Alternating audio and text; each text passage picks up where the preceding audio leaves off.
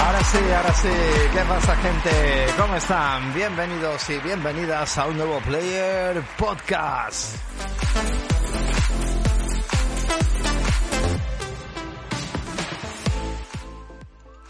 Seguro que ha hecho el saludito bien ahora, yo. Bobby. ¿Qué pasa? ¿Cómo estamos? Muy buenas noches, señor Bobby. Qué de tiempo sin verlo. Por una semana, ¿no? Qué agradable. Tampoco es un Qué mes, agradable, de verdad. Que nada, ¿qué tal? ¿Cómo le va la vida? ¿Ha jugado mucho? Muy bien. A mí, a mí- a no me cuentes vida de penas. A mí aquí se viene nada más. O sea, aquí los players vienen a escuchar tu parte de cómo le va la vida jugona. Bastante. Eh, terminé el FI, el huevo del conejito, que lo analizamos aquí en el programa, me lo terminé. Está Y automáticamente empecé otro juego que hoy vengo a analizar, que es el Soulstyle, y llevo ya más de la mitad del título. Que va ahí a topísimo, a topísimo. Pues muy bien, la verdad que sí. Hoy traemos, bueno, hoy tenemos un podcast, hoy es jueves, y significa de que eh, este es el último podcast ya semanal, ¿vale? Que ya está bien, ¿eh? Ya está bien la turra que hemos dado, así que ya tenéis tiempo para poder escuchar el resto. Y significa de que, bueno, pues también estamos a final de mes, y a final de mes significa, además de que cobramos la paga, o sea, cobramos la, la, la nómina, los que estén trabajando, que esperemos que sean mucha gente, también significa otra cosa, significa que llegan los lanzamientos. Este señor pues nos va a hablar de...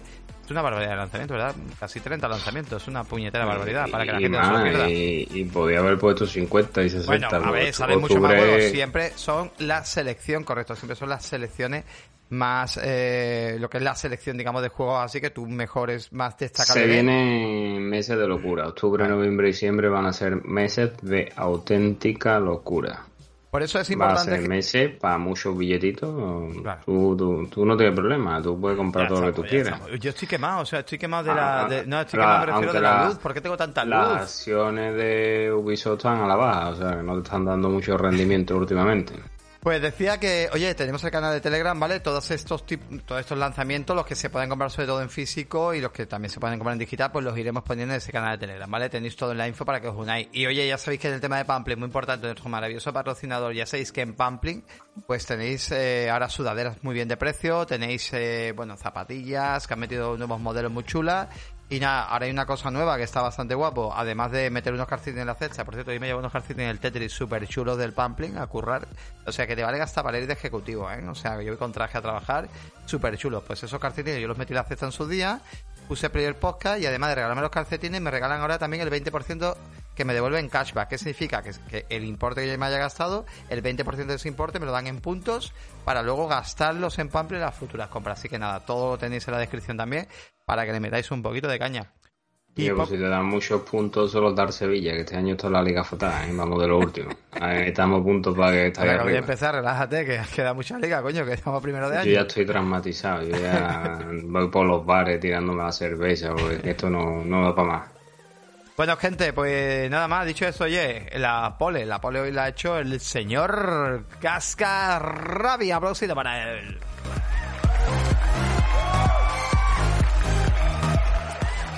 Así que nada, vamos ¿Sabes? a sabes, empezar. que te tú sabes si el amigo que casi que todavía emitiendo en su canal el, el de, yo, yo aquí hablo cuando yo quiera, para eso Es que vengo. es increíble, el los de, el er del scroll online, sigue ahí Sí, con sigue el- dándole el scroll online y además a su canal poquito a poco va subiendo un poquito, un poquito y está muy bien, ¿vale? Que lo hace La bastante madre bien. que lo parió, Lo lleva ya hace 50 muy muy días. bien, por cierto. Así que podéis seguir a Cacarra, pincháis en su nombre y podéis seguirlo también para poderlo jugar a ciertos títulos. Es, es que el Elden Ring, eh, el Elden- ¿cómo se llama? El, el del Scroll. Del del scroll es más larga, es más larga, es muy largo, es muy grande. El test.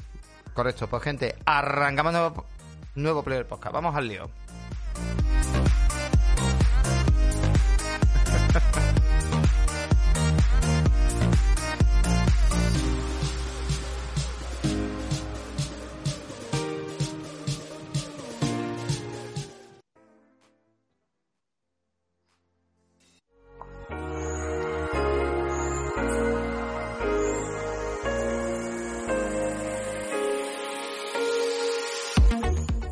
Pues señor Povish, vamos a empezar. Vamos a empezar Hoy seguramente no nos dé tiempo a. Tampoco ha habido mucha noticia, ¿vale? Pero hay un par de cositas que comentaremos.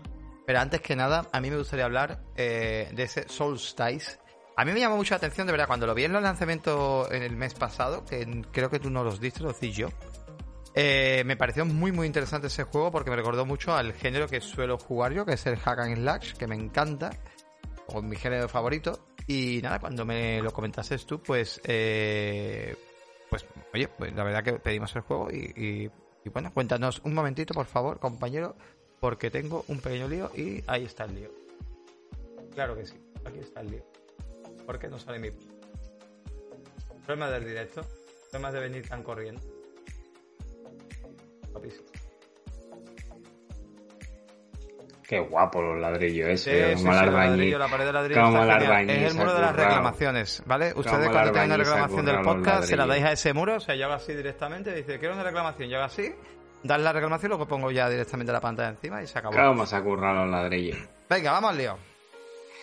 Pues sí, compañeros, con vuestro permiso vamos a analizar el juego Solstice, un juego que nosotros hemos jugado en PlayStation 5 gracias a un código que nos han cedido Tesula Games y un juego que en estos momentos pues lo disponéis en físico tanto para comprarlo en PlayStation 5 o lo bien en Xbox Series eh, con una Deluxe Edition que os viene con un libro de ilustración en digital, una banda sonora en digital y un paquete de artículos para el juego. Y está bien porque suele rondar variables entre 40 y 50 euros, ¿vale? Lo primero que os quiero decir, tú párame todas las veces que quieres, me pregunta todo lo que te dé la gana. Lo primero que te quiero decir es que no os confunda el título del juego. Aunque el juego se llame Soulstyle, no pertenece al género del Soul. Mm, muchos habréis visto el título, ya le pasó al amigo Celuciño que vino a un directo y dijo, hostia, pues yo creí que era un Soul. Y mucha gente tiende a relacionarlo con Pero, los juegos Dark Souls y Demon Soul, pregunta. Pero no Cuando, es un Soul. cuando tú te peleas, ¿te peleas de uno en uno o te peleas de muchos en muchos? Viene un montón de gente, Vale, en un entonces, grupo. entonces ya por solamente por eso, o sea, si vienen, a ver, un montón de gente en plan Nier Automata o un montón de gente en plan Bloodborne. A ver, es una, eh, la- lo- de lo que vamos a hablar es una producción, es un de- perteneciente al género Hack and Slash que está muy cercana al Devil May Cry, a Bayonetta Vale, o incluso a, vale, no, a no Nier. le met- no le metemos entonces dentro de, de ese tipo de género. O sea, no, no es tan duro, no tiene esa dificultad para ti.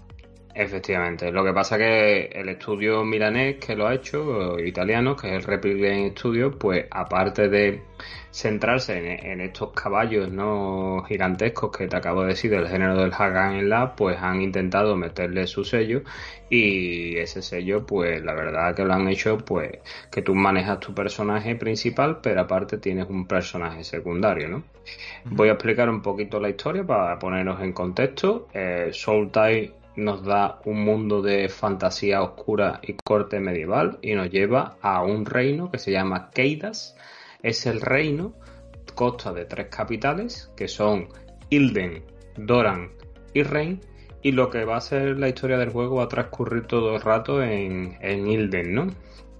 Hay una serie de eventos que no sabemos cómo se producen porque no nos lo dicen, pero se produce una grieta, grieta en el cielo y a través de esa grieta pues empiezan a caer en, en nuestra tierra pues pues todo lo que son espectros del otro mundo, gente que han sido asesinada, todo corrompido, que están poseídos. Y en este mundo pues hay una orden que se llama la Orden del Filo Cinereo, que tiene varias quimeras y mandan a sus quimeras, que son los que estos guerreros más poderosos, pues a luchar contra estas criaturas sobrehumanas para, para romper esa corrupción ¿no? y volver el mundo a la normalidad. Como bien te he dicho, tenemos un personaje principal que va acompañado de un secundario, que son la quimera que se llama Briar y su hermana que se llama Lute. Eh, y ya te digo, estas son nuestras quimeras que van a intentar a lo largo de toda la historia o tienen la misión de cerrar esa grieta. Ahora, perdona, Eh, perdona, estamos viendo el dime. juego ahora mismo en pantalla y evidentemente no es para nada un... ¿Cómo se dice ese género? Un soul... Un Soul. Un, género- un juego del perteneciente al género Soul, Soul, Soul, Soul, Soul, Soul-like, dicen también. Bueno, Soul Ujú. o Soul-like, vale. Sí, sí, Correcto. Ujú. Entonces, como te digo, nosotros vamos a manejar estas dos hermanas. Eh, como podéis ver, la historia tiene un desarrollo simple, aunque va a producirse, no va a estar carente de sorpresas, ya que a lo largo de lo que es la historia de estos 25 capítulos que cuesta el juego, va a tener una serie de giros que no los vais a esperar. Y ahora pues voy a hablar de la parte importante del juego, que es la jugable. El juego tiene o está muy distinguido en varias zonas. El juego tiene plataformeo, tiene pequeños puzzles, tiene exploración y sobre todo lo más importante tiene sesiones de combate. Y en el combate lo que hace es característico al género de los hagas en en donde vamos a tener combates contra muchos enemigos y en donde vamos a estar centrados en realizar muchas series de combos. Briar, que es nuestro personaje principal. Perdona un momento porque está preguntando eso y vamos a decirlo antes de que avance. Tú córtame y verme preguntando lo que diga la gente. que algo que has dicho antes que se abre en el juego, es que no entiendo a lo que se refiere. Una grieta en el cielo. En la historia he dicho que se abre una grieta en el cielo y a través de ella empiezan a venir al mundo seres corrompidos y nosotros, pues esta quimera, pues lo que tiene que hacer o la, misión principal que tiene es partir esa grieta, cerrarla para que no, para que nuestro mundo se, no sucumba a la oscuridad, ¿no? Eso es que la arma principal, con la arma con la que nuestra, nuestra personaje principal, Briar, tiene que combatir, es una espada, una espada con la cual podemos hacer que no nos venga a engañar, una espada muy pesada, una espada que desde del diseño, y no sé si pues, se podrá ver en el vídeo, muy semejante al de Klaus en Final Fantasy VII. Yo nada más que la vi dije, coño, esta espada se parece un montón a la de Klaus, me llamó, o por ejemplo a la del anime y manga Berserk, también me, me resulta mucho esa espada muy semejante. Pero aparte de ello, de esta espada, llevamos un arma secundaria que nos las equipamos distintamente con las crucetas. Y bueno, a lo largo del juego vamos consiguiendo una serie de armas. Eh, se puede conseguir desde un puño, se puede conseguir desde unas cadenas, se puede conseguir un hacha y ya te digo, a lo largo de la historia va a ir desbloqueándolo a través de una pequeña tienda que la hace un señor que se llama Layton, en donde te va dando en ciertas partes de la historia, te da un arma nueva y en donde tú tienes que ir mejorando las armas ya te digo, las armas pues van a tener los ataques típicos de los en la, un golpe fuerte, un golpe débil, una serie de combos que si... No, sé, no sé si lo has comentado, perdona, pero eh, bueno, son como dos hermanas, una está en tipo alma, eh, supongo que una que tienen, digamos, eh, siempre puedes usar la que aparece, porque eh, la que está tipo alma es como que... Nosotros, nosotros digamos que siempre vamos a tener control de Briar, que es la humana, la, la primera, ¿vale? La principal, que es la que va a ir equipada con la espada y con un arma secundaria. Y después viene la función o en donde estos señores han querido hacer su distinción del género de hack and slash, que es lute, que es el alma. Que lute mm, va durante la pelea, ella ataca a los enemigos de forma automática, pero también vamos a tener control de las habilidades de lute para proteger a Briar. Es decir, cuando por ejemplo un personaje nos ataca por la espalda, a nosotros automáticamente se nos va a representar en pantalla el círculo y si le damos el círculo, digamos que lute los congela. Pero aparte, conforme vayamos adquiriendo puntos de habilidad, podemos ir mejorando tanto las características de lute, de, tanto en defensa como en ataque, como en los campos que vaya usando. Me comenta por aquí muy, parecido a Nier, ¿no? Muy, muy, muy parecido a Nier. Además, después van mejorando el combate porque los enemigos, además de las distintas variedades de los enemigos, hay algunos que son invulnerables a las circunstancias normales, es decir, que con nuestra espada no le podemos hacer daño. Y para ello tenemos que invocar a Lute un campo que lo hace con su mano, que los hay de dos colores. Un campo que se llaman de evocación y otro campo que se llama eliminación. El campo de evocación es una aura azul y el campo de eliminación es una aura roja. Entonces hay ciertos enemigos que nos aparecen con aspectos rojos que tan solo los podemos atacar cuando tenemos a nuestra hermana activando ese campo. Y hay otros enemigos con el aura azul que los atacamos cuando nuestra hermana está activando ese campo. Mientras no esté activo ese campo, nosotros no le hacemos daño. Pero ese campo, otra cosa que han hecho muy bueno, es que no lo podemos tener abierto toda la vida de Dios, sino que nuestra hermana se cansa. Tenemos que ir activando y desactivando ese campo. No sé si lo estáis entendiendo. no podemos tener campo abierto. Yo es que tengo un pequeño problema técnico y simplemente por eso he puesto una cara un poco rara.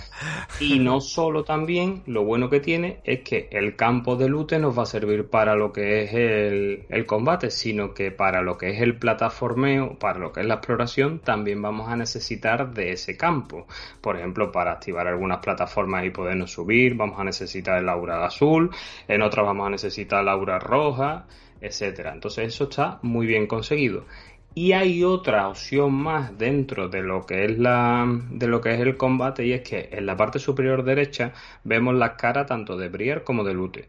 Cuando esas caras se iluminan del todo, conforme en combate vamos pegando golpes y vamos machacando a los contrarios, podemos usar un ataque de colora. O sea, pulsando el L2 y el R2 nos convertimos en Super Briar. A todo el que se nos ponga por delante lo machacamos con unos golpes mucho más poderosos hasta que se nos consume esa barra. La verdad es que todo eso está muy bien. Después, lo que es el rango de habilidades está muy bien hecho porque a lo largo del juego, corrompiendo objetos y rompiendo y venciendo a los enemigos y todo, te van soltando eh, una serie de cristalitos que son azules y rojos, igual que el color de los campos de, que te he dicho, del campo de vocación y el de eliminación.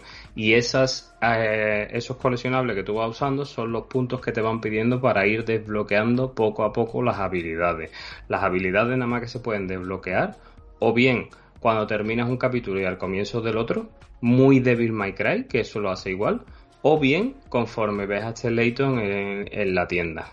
Aparte, para que veáis que el juego bebe del Devil May Cry, que tú lo habrás visto, conforme tú vas en una pantalla y matas a 20 enemigos, al final de lo que es el combate, se queda la imagen bloqueada en un momento así a lo Matrix, en un momento así, ¿cómo se llama? El, un tiempo bala, digamos, y te pone la puntuación que has obtenido. Por ejemplo, yo que sé, te pone, yo que sé, en combate, platino, ha usado combos y son oro, y te hace una suma total y te dice X, ¿sabes?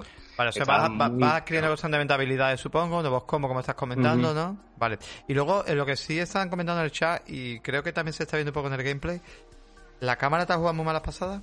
Sí. Es lo peor, creo. La cámara creo que es el punto más negativo del juego.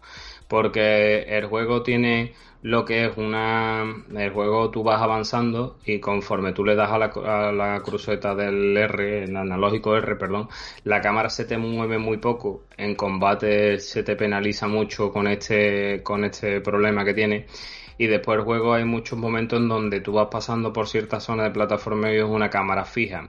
Entonces hacer una cámara fija no enfoca bien a ciertos objetos o no llega al final de ciertos objetos y te estás dejando a lo mejor, eh, pues yo qué sé, el poder conseguir una piedra verde que es para conseguir vida coleccionando tres piedras que te aumente la vida. Mm, entonces la cámara sí, ya me lo dijo el amigo Winter Night cuando empezamos a jugar juego, dice, el juego la está gustando mucho a la gente pero penaliza la cámara, es de lo que más se está quejando. Y es cierto, la cámara es lo peor que tiene el juego. Porque ya te digo, lo que son los combos son muy agradables, lo que es el combate me parece muy agradable, el sistema de plataformeo también. He hecho un poco más de menos poder explorar, que eh, estas fases fueran un poco más abiertas, el camino sí está muy enfocado, muy enguiado. Eh, los bosses a los cuales me estoy enfrentando me están pareciendo bastante originales. En cuanto a armas, tengo un montón. Eh, el personaje secundario que va ayudándote me parece un gran detalle. Todo lo demás, para mí, es un juego de notable sobresaliente, un bastante, una puntuación bastante alta, pero la cámara lo penaliza bastante. Digamos que la verdad que es un título, no sé si tienes que aportar alguna cosita más, algún detalle más que te hayas quedado por ahí. Que no, solo decir que como suelen ser, como suelen ser habituales los, eh, los juegos de los géneros hack and la que suelen, el juego viene muy bien acompañado por una banda sonora que en el momento que te pones a blandir tu espada o tus armas, es así una banda sonora muy metalera, ah, rockera, muy, muy guapa y que bueno, que cuando estás en ese momento de estar así luchando contra los enemigos, pues te ponen los bellos de te pegar subidón, ¿no? A mí me ha gustado mucho, en cuanto a lo que es a gráfico, el juego cumple, cumple bastante bien. Bueno, tenemos que entender que esto es un estudio independiente, que no tiene el dinero que tiene Capcom para ser un Devil May Cry, o el dinero que puede tener, o pueden invertir en Platinum para hacer un bayoneta, o, que puede tener Quareni para hacer un, eh, o Platinum que le meta Quareni para hacer un Nier. entendiendo esa diferencia experiencia. El juego creo que está muy bien conseguido y la verdad mm, creo que es un juego que merece mucho la pena traer aquí al programa porque no va a tener una visibilidad tan grande como estos otros títulos. ¿Lo has jugado en PlayStation 5? Yo lo juego en PlayStation 5, pero también está para Xbox Series. Es un juego Next Gen, solo está en las nuevas plataformas. Estáis viendo lo importante, lo digo sobre todo a la gente que estáis en modo podcast, lo importante que muchas veces es estar aquí en el chat porque aunque no lo creáis, oye, podéis preguntar cosas en directo y es muy muy agradable, o sea, sobre todo porque, oye, estamos viendo el juego, a ver, evidentemente el modo podcast pues es genial porque lo podemos escuchar. Yo soy el primero y genial. De hecho, yo uso mucho YouTube en modo podcast, ¿vale? Tengo YouTube Premium y me encanta usar YouTube en modo podcast porque sí. Pero es verdad que, que muchas veces pues merece mucha pena porque cuando estás en un directo, que esa es la idea un poco de traer el programa a Twitch, es esa, las preguntas en directo, no la colaboración, la participación de vosotros y mola bastante. La dificultad Sí, ya la he comentado, es como un Devil May Cry. Sí, bueno, pero si él se, si Jesús se refiere a dificultad, al principio del juego tiene dos opciones de dificultad, la fácil y digamos una normal, y después cuando le das la vuelta se te desbloquea digamos el modo difícil y todavía creo, si no me confundo, porque estoy, puede que mezcle dos títulos que estoy llevando a la vez, había hasta una cuarta dificultad posible. ¿Tú cómo lo? Hay una ¿Por cosa más, un- eh, yo he puesto la normal, por la que Perfecto. siempre, la más alta que te deja siempre que empiezas a jugar un juego. Hay una cosa que no hemos dicho, y es que a, lo serie de los- a lo largo de, la- de las investigaciones que estuve haciendo por la fase, si te encuentras en un- una, unas au, ah, ah, no me entra, una bola, unas gemas, entras en una serie de desafíos, desafíos de matar ciertos enemigos en un minuto, matar enemigos solo con bloqueo, matar enemigos solo con el aura roja, eso, bueno, pues ahí se van consiguiendo más puntos de eso que te he dicho para comprarte mejoras y algunas condiciones especiales. Y después, al, bueno, en la pantalla principal del juego puedes hacer todos los desafíos que vayas desbloqueando. Y la verdad, un 10 por tesuras ha traído un gran título, creo que es un muy buen título. Si soy amante del género hack and slash, que tú lo eres y que tienes compartida conmigo la cuenta de PlayStation, creo que tienes que darle una oportunidad porque creo que te va a sorprender Voy bastante. a, voy a compartir el enlace. Yo os lo dejaré maneras este enlace de nuestro canal de Player Podcast aquí para que os paséis por el canal porque lo tenéis ahí. Ahora mismo está a un precio para PlayStation 5, por ejemplo. Para, os lo digo, en 52,99. Lo hemos llegado a tener en 49,99. Pero bueno, la verdad que un juego de esta calidad es la Deluxe Edition, ¿vale? De esta calidad eh, a ese precio me parece una compra asegurada. Además, son los típicos juegos que dentro de un añito va a costar trabajo encontrarlo. O sea, estos juegos Sí, los eso, es- eh, estos son tiradas cortas seguramente. Ahí está. Son tiradas cortas y son juegos que de verdad, si os llama la atención el género y veis un precio aceptable, de verdad pilladlo. Porque es el También- típico juego que, que al final luego os cuesta, os cuesta encontrarlo. Te digo una cosa que ha dicho el amigo Winter Night y no, no lo hemos dicho, también está en PC y en Steam si queréis tenéis una demo por si queréis probarla y la verdad que así, vamos, así podéis catar y tener vosotros mismos las sensaciones de, de cómo va el título, ¿no? Pues sí, es que hay que tener en cuenta, mm, vuelvo a, reiterar y a repetirme, pero hay que tener en cuenta que muchos, mm, o sea, nosotros porque trabajamos directamente con estas compañías, ¿vale? Nos prestan algunas claves y nos ceden claves. Nosotros siempre vamos a pedirles claves de cosas que vayamos a jugar, no nos gusta pedir por pedir. Hay gente que dice, qué suerte que os dan, vamos a ver, ¿no sabéis ustedes el calvario? Porque va a ser el que más puede decir porque es el que más juega, porque es el que lleva, digamos, esa parte, ¿no? Digamos que aquí el Player Podcast poco a poco parece que se va a convertir en una especie de serie de departamentos y el departamento de gameplay y de jugabilidad lo lleva Pobi. Y tú sabes Hombre, que... yo, yo te explico o, o le explico a la gente mi metodología, no, no para llorar ni que me compadezca la gente. Yo cuando nosotros bien obtenemos una clave, yo primero, y eso tú lo sabes, yo soy muy responsable en lo que es el trabajo y yo esto lo considero como si fuera un trabajo. Cuando una persona te está cediendo un producto, hay que tener mimo y empeño y trabajar en ello. Entonces, esta, este análisis que acabáis de escuchar de Soultide a mí me ha llevado unas 14 horas mm, de título. ¿Qué os quiero decir con eso? Yo, por ejemplo, nunca, nunca, nunca escucharéis un análisis en el que yo o bien no me haya pasado el juego o bien no esté a punto de pasármelo muy avanzado y ya yo vea que no va a haber nada nuevo, Además, lo sino en que directo, ya o todo sea, lo que que, no tengo tiene- desbloque, que todo lo que tengo desbloqueado es con lo que voy a llegar al final.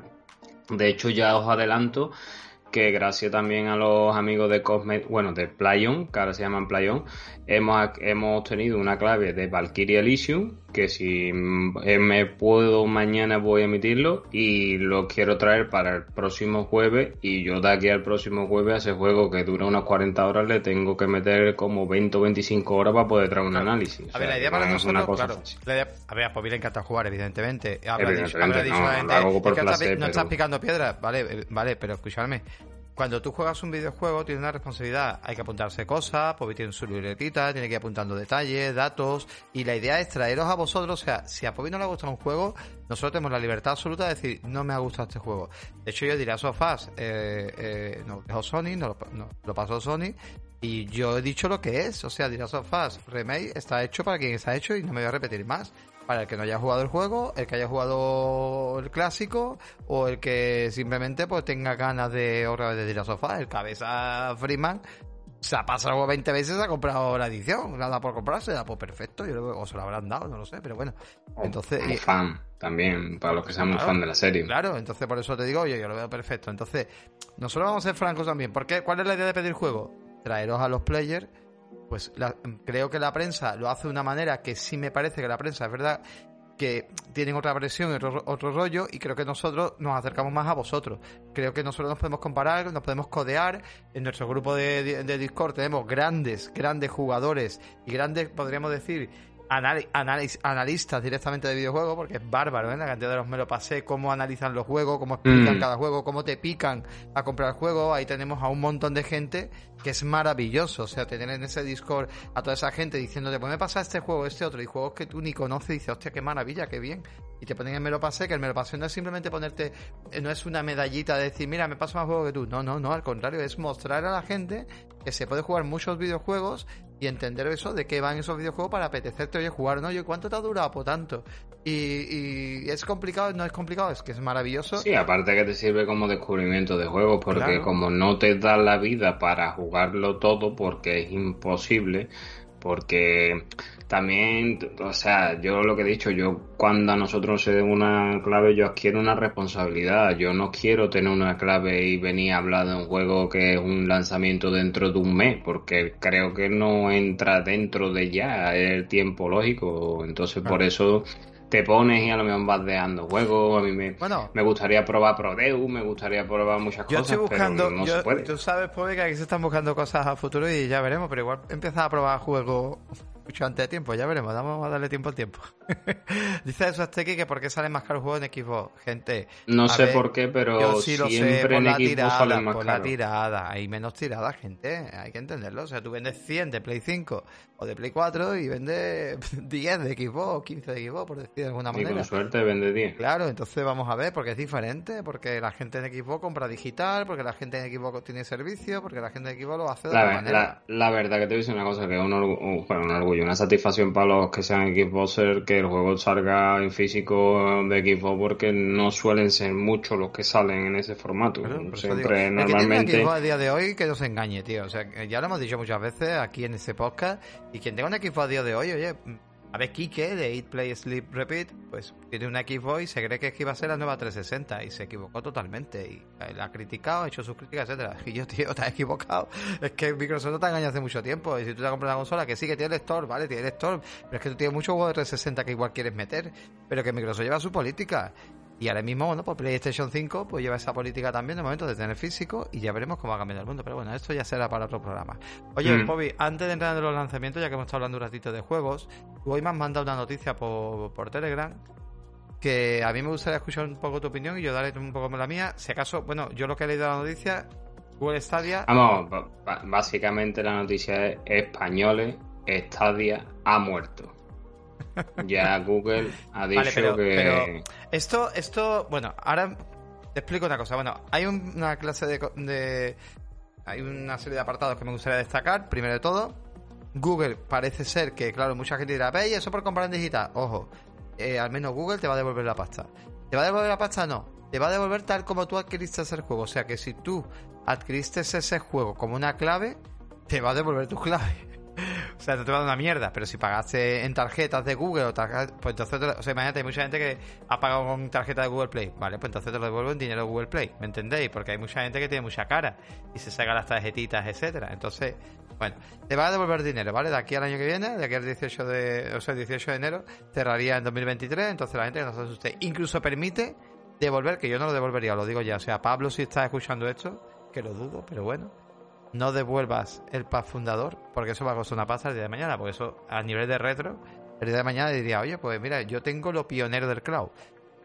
Dicho todo esto, a ti la noticia como la tomas, ¿qué piensas que yo quiero dar mi opinión? No me coge por sorpresa, me lo esperaba. Esta día salió muerto desde el día 1. No se, no se le dio publicidad por parte de la empresa. No se supo decir en qué consistía. No se explicó bien. Eh, se creó una tienda, mm, o sea, nadie entendió, todo el mundo yo creo, que levante la mano el que no, entendía que esto iba a ser un servicio de, de streaming. Yo, yo entendí que esto iba a ser un servicio, un servicio como el Cloud, un servicio donde tú te suscribías. Después era una tienda donde tú Claro. La culpa fue de Xbox, de la gente eh, que pensamos como Xbox. Esto es como el que se, como el que se apunta directamente a filming y, o, a Wacky, ya no sé cómo se llama ahora mismo, entonces creo que se llama Wacky Televisión. dice, tu momento, pero aquí hay que pagar las pelis, ¿cómo puede ser eso? Claro, es que esto tiene una pequeña parte nada más por la suscripción, pero las películas hay que pagarlas. Y en Filming pasa lo mismo. Cine europeo, todo el cine europeo de Nervio en Plaza lo tienes aquí. Nosotros tenemos uno de dos cines, ¿no? Que hay eh, semana del cine europeo. Sí, la puedes ver todas las películas, en la, en la, todos los Goya, todas las películas de los Goya aquí directamente. Sí, pero eh, eso no lo explicaron bien en el evento ese que hicieron de Stadia, no lo explicaron bien. esto se veía venir cuando ellos habían creado estudios y de repente lo cerraron. Eso, eso era un avance. El avance era cerrar los estudios, pues ahora cierro lo que es la, el servicio, la nube que sí que es verdad que no que lo que es la tecnología no la no la van a tirar a la basura porque eso sí la pueden revender y sacar algo de dinero pues eso harán. Pero que esto estaba estaba visto y además creo que es hasta malo. Creo que es hasta malo porque lo único que hace es que ahora mismo el X Cloud y que PlayStation Now en lo que es streaming no tengan competencia ninguna con lo cual pueden hacer lo que les dé la gana porque no hay nadie que le destosa. Y ya veremos a ver si Amazon con el Luna viene bien o también se pega el batacazo padre. Amazon va a ser diferente que ya tiene experiencia con suscripciones y va a ser diferente, ¿vale? Amazon tiene el Amazon Prime Video, tiene el Kindle, tiene el Music, eh, tiene la Lo, bueno, o sea, lo bueno que tiene el Amazon es que ya tiene muchos millones de suscriptores eh, dentro de su, de su Prime, entonces ya ellos no lo enfocan como esta gente. Esta gente era comprar en la tienda y te ponían y te ponían el caramelo de que no tienes que usar un ordenador potente, no te puedes conectar a la tele y todo. Amazon como tiene ya yo qué sé, por decirte una cosa exagerada, 200 millones de suscriptores al Prime, pues a 200 millones de personas que le suelto el Luna y que lo prueben si le sale de los huevos, si no que haga lo que le dé gana. Algunos habrá que piquen y otros que no, ya está. Yo mi opinión es la siguiente. Primero de todo, hay mucha gente que parece que se está alegrando, que no es el caso aquí de el podcast, pero hay gente que parece que se está alegrando. No sabéis de verdad eh, lo desgraciaditos que soy cuando os alegréis de estas cosas, ¿vale? Esto es como si se alegra la gente de que Xbox eh, quiebre si se alegra la gente que Nintendo quiebre o que PlayStation quiebre. No. Esto era un competidor más, era un actor más en el mundo del cloud. El mundo del cloud ahora mismo, el líder del mundo del cloud. Tenemos por un lado Nvidia GeForce, ¿vale? O GeForce Now. Por un lado, vamos a decir. Pero sobre todo, Microsoft con su xCloud. Eh, acaba de dejar totalmente el camino libre. O sea, pero muy libre. Y eso también es peligroso. Es muy peligroso porque eh, si tanto que amáis, es un debate que hemos tenido hoy, bueno, habéis tenido, yo he intentado, yo también he participado, un debate que hemos tenido en Discord, y estabais hablando de la desaparición de las consolas, del tema de jugar en stream, etcétera, etcétera. Pues con esto se adelanta muchísimo, a Microsoft estás adelantando muchísimo el paso de la desaparición de las consolas. ¿Por qué? Porque simplemente Microsoft lleva intentando matar la consola, pues por lo menos desde hace dos años, muy seria, muy seria. De intentar matar el hardware para que el software sea lo que predomine.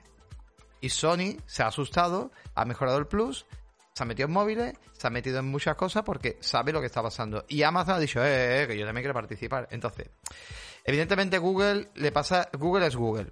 Y Google ha tenido Google Plus, Google ha tenido un montón de, Yo ya lo sabía en su día y sabía cómo era Google, por eso yo no empecé a pagar el servicio del primer día. O sea, yo para mí como jugador creo que Google Stadia no, no venía diseñado para los jugadores habituales que somos nosotros. Google Stadia venía diseñado para el jugador casual, pero no supo explicarlo. No supo entrar en Android Televisión, porque estaba, no supo entrar bien en el Chromecast, de hecho ahora viene un, nuevo Chromecast, se va a anunciar un nuevo Chromecast pequeño, o sea, está, actualmente existe el Chromecast que tú lanzas el contenido directamente con el móvil o la tablet, y luego hay un Chromecast blanco que se llama Chromecast Televisión, que es más caro. Bueno, para van a sacar un Chromecast 1080, como el Chromecast Televisión, en vez de ese 4K, Chromecast 1080, ¿vale? Que ese Chromecast también iba a ser compatible con Stadia. Al final, ¿qué pasa? Pues que no han sabido venderse, porque tú, Stadia, por ejemplo, en el Chromecast normal no funcionaba, en el Chromecast Ultra funcionaba, pero era muy caro. Y en el Chromecast Televisión, cuando salió, no funcionaba, y hasta que no metieron una actualización que no se enteró nadie. Que yo me enteré de milagro que funcionaba ahí. Entonces, como decís, totalmente apoyo que no se han sabido vender, pero porque son Google. Y Google en, este, en los productos, en los dispositivos, es una empresa de software y a nivel de hardware. De hecho, el software hay muchas cosas que ya alguna vez lo contan en este podcast. Gmail nació por, accidente. Android fue, digamos, la recogida de, de, un sistema operativo que dejó un tío que hizo y que se lo compraron por cuatro perras y, montaron ahí un medio, un medio sistema y al final lo dejaron en manos de un equipo y ya pues fue creciendo, pero Google ha tardado, o sea, Android ha tardado muchísimo en evolucionar y a día de hoy sigue estando de aquella manera porque no lo puedes comparar con iOS, digáis lo que digáis, no se puede comparar con iOS a día de hoy por muchas cosas que haga. Y luego, pues muchas aplicaciones, el Google Key nació por accidente, Google Drive nació por accidente, o sea, son aplicaciones, digamos, que tú te vas allí a Silicon Valley y tienes gente, a lo mejor tú, que en tus ratos libres, pues te pones a mandarte notas que puedes compartir con tu grupo de trabajo. Y llega Google y dice, oye, pues esto es interesante. ¿Y si lo hacemos a nivel de que todo el mundo pueda hacerlo? Y de repente yo mi lista de compra a día de hoy la hago con Maite a través de Google Keep. O sea, nosotros la lista de compra la hacemos en Google Keep, ella va apuntando cosas, y va apuntando cosas y la tenemos compartida de esa manera nos parece increíble, ¿no? Lo que es Google Key y bueno, la cantidad de cosas que puedes hacer. Entonces me refiero, Google lo que pasa es que las cosas las crea por accidente. Y en este Google Foto igual por accidente. Picasa por accidente que se transformó en Google Foto. O sea, todo por accidente. O sea, son desarrolladores y gente que está ahí, que hace aplicaciones, que las intentan poner y si funcionan bien, ¿vale? Por eso yo, por ejemplo, me acuerdo incluso el feed del podcast, que, que, mucha gente se acojonó porque lo tenían puesto en el, feed en, en, la plataforma de Google muchos lo tuvieron que traspasar a otro sitio porque sabían lo que iba a pasar. O sea, que de la noche a mañana te dice, quítame el feed, que yo ya esto lo voy, a, lo voy a echar abajo. Y te rompe el feed y se te va el podcast o lo que estés haciendo a tomar por culo. Por lo tanto, esta día yo tenía mucho miedo. Y evidentemente ha pasado lo que ha tenido que pasar. Y a día de hoy, yo lo único que digo es que, ojo, Google cierra Stadia. Pero como tú has dicho, no cierra la tecnología de Stadia. Esa tecnología seguramente la va a mejorar, y podría seguir compitiendo. Lo que pasa que, claro, a ver para qué se usa. ¿A qué me refiero? Ojalá se use para videojuegos. Ojalá llegue Nintendo y diga, oye, yo quiero participar. O no Nintendo. La ponga, a, digamos, a ver, es que Google Stadia cuando nació, nacieron con proyectos de estudios propios. Nacieron con proyectos de juegos propios. Nacieron con un montón de cosas, pero como no se entendía, pues se ha ido una mierda, o sea, por falta de marketing. Pero ojalá, imagínate que tú, imagínate, ¿vale? Llega The Game Kitchen con Blasphemous 2 y te dice, pues yo quiero mi juego en la nube, quiero que la gente lo juegue en la nube. Y hablan con esa gente y pueden meter el juego ahí. Claro, y hay, hay una empresa que se, imagínate, a lo mejor en Nintendo compra una parte de esa, de esa empresa y puedan mover el juego también en nube, ¿vale? ¿Me entiendes o no? O sea, podría pasar, pero que igual, igual termina Sony comprándola, la tecnología. O vete a saber quién. Que esa tecnología es muy interesante porque a día de hoy funciona muy bien y te podría decir que incluso mejor que la Cloud. Pero bueno, a mí me ha dado pena, porque para mí todos los actores que salgan, bueno es, las consolas en unos años, lo siento, pero yo lo comentaba hoy en el Discord y decía, los reproductores de Blu-ray, ¿no tenías alguna vez un reproductor Blu-ray? Mm, yo sí, la Play 4. ¿No tenías alguno por ahí? No, yo no me he comprado nunca. Bueno, hay gente que no. Bueno yo, me compré mi reproductor Blu-ray, lo vendí y no me ha hecho falta nunca más. Reproductor de CD sí has tenido de música, ¿no? Sí, además gracioso porque ahora cuando los libros escolares de mi niño, el pequeño, me dan un libro y me dan un CD. Digo, yo sé dónde me lo pongo, la rara al culo y yo, no tengo, yo no tengo reproductor de CD. es que ese es el tema, o sea, si no es, sin, sin darnos cuenta, usted pensar eso nada más, sin darnos cuenta hemos pasado de un reproductor de DVD a un Blu-ray que se vea espectacular, a dedicar nuestro ocio al digital, ya sea a través de plataformas de stream o películas descargadas, etcétera, y como las vemos, que se ve increíble, y no echas en falta ese, ese formato físico realmente, ni el hardware realmente, pues esto, los videojuegos van por ahí, van por la nube y van por el streaming y van por ahí. No será inmediato, tardará, pero es una pena porque es un actor menos en el... Para mí, para mí ha sido una pena por, porque no se haya hecho algo, porque creo que, que era un servicio interesante, pero bueno, haya quedado. La culpa nada más la tiene uno, ellos mismos. Hombre, totalmente. Se han cagado y se han ganado a pulso, pues totalmente. Pues bueno, dicho esto, podemos empezar con. Con el lío de Montepío, ¿no? Que ahí aquí lo más grande. Bueno, vamos a intentar disfrutarlo. Venga, vamos a intentar disfrutarlo. Si quieres bebe agüita, yo tomo cerveza. Tú tomas lo que te, te estés tomando Eso, por ahí. ahí. ahí. Tú hago cerveza y yo agua. Ahí.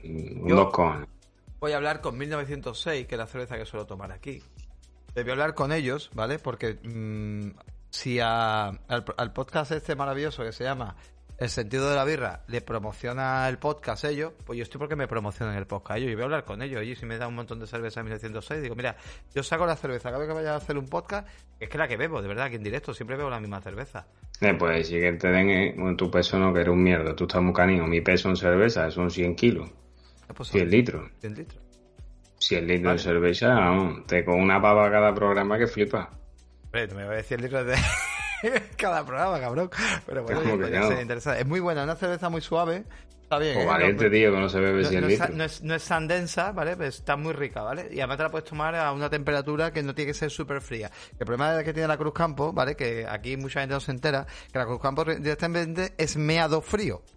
Porque tú cuando te la bebes medio, medio, medio fría, que no está todavía, que baja un poquito la temperatura, ya sabe a meados. Por lo tanto, es una puta mierda de cerveza. Es una cerveza que no te la puedes tomar medio, tú sabes que se ha bajado la temperatura, que no sabe bien, es una puta mierda de cerveza. Siento, Bobby, pero esto es así.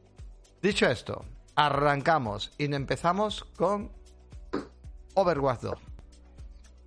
¿Eso qué?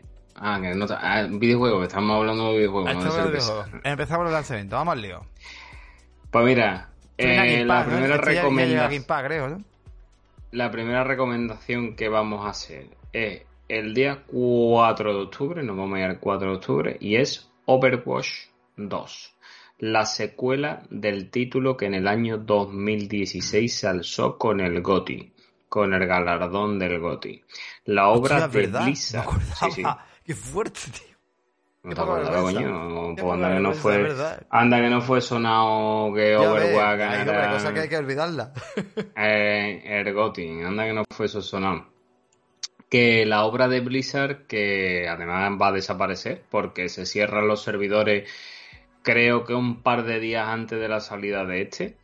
Y de hecho había mucho mamoneo porque Blizzard ha estado muy callada hasta última hora sin decir cómo iba a suceder todo este cambio, ¿no? Ya más o menos ha dicho que, que todos aquellos que tengan todos los héroes desbloqueados, todas las skins desbloqueadas, los créditos, lo que sea, en el juego Overwatch 2 lo van a mantener. Porque no os lo he dicho, pero Over- Over- Overwatch 2 pasa a ser un juego free to play un juego free to play en donde, bueno, aquellos que también ha dicho Activision Blizzard, que aquellos que no hayáis jugado nunca y ahora os vayáis a descargar este título, pues para no daros y sentiros obligados o, o sentiros Obligado. un poquito, Sí, no obligados, sino sentir un poquito Forzado. eh, force, no, tampoco avasallados, ¿no? Con tantísimas cantidades de cosas Ah, que vale. van a hacer, a la gente que juegue de nuevo le van a tener bloqueado el juego y van a ir consiguiendo desbloquear algunas cosas conforme vayan jugando partidas. O sea, todos los héroes no lo van a tener desbloqueados, no van a tener desbloqueado, por ejemplo, todas las modalidades, sino que conforme tú vayas jugando, jugando, jugando, se te van a ir desbloqueando.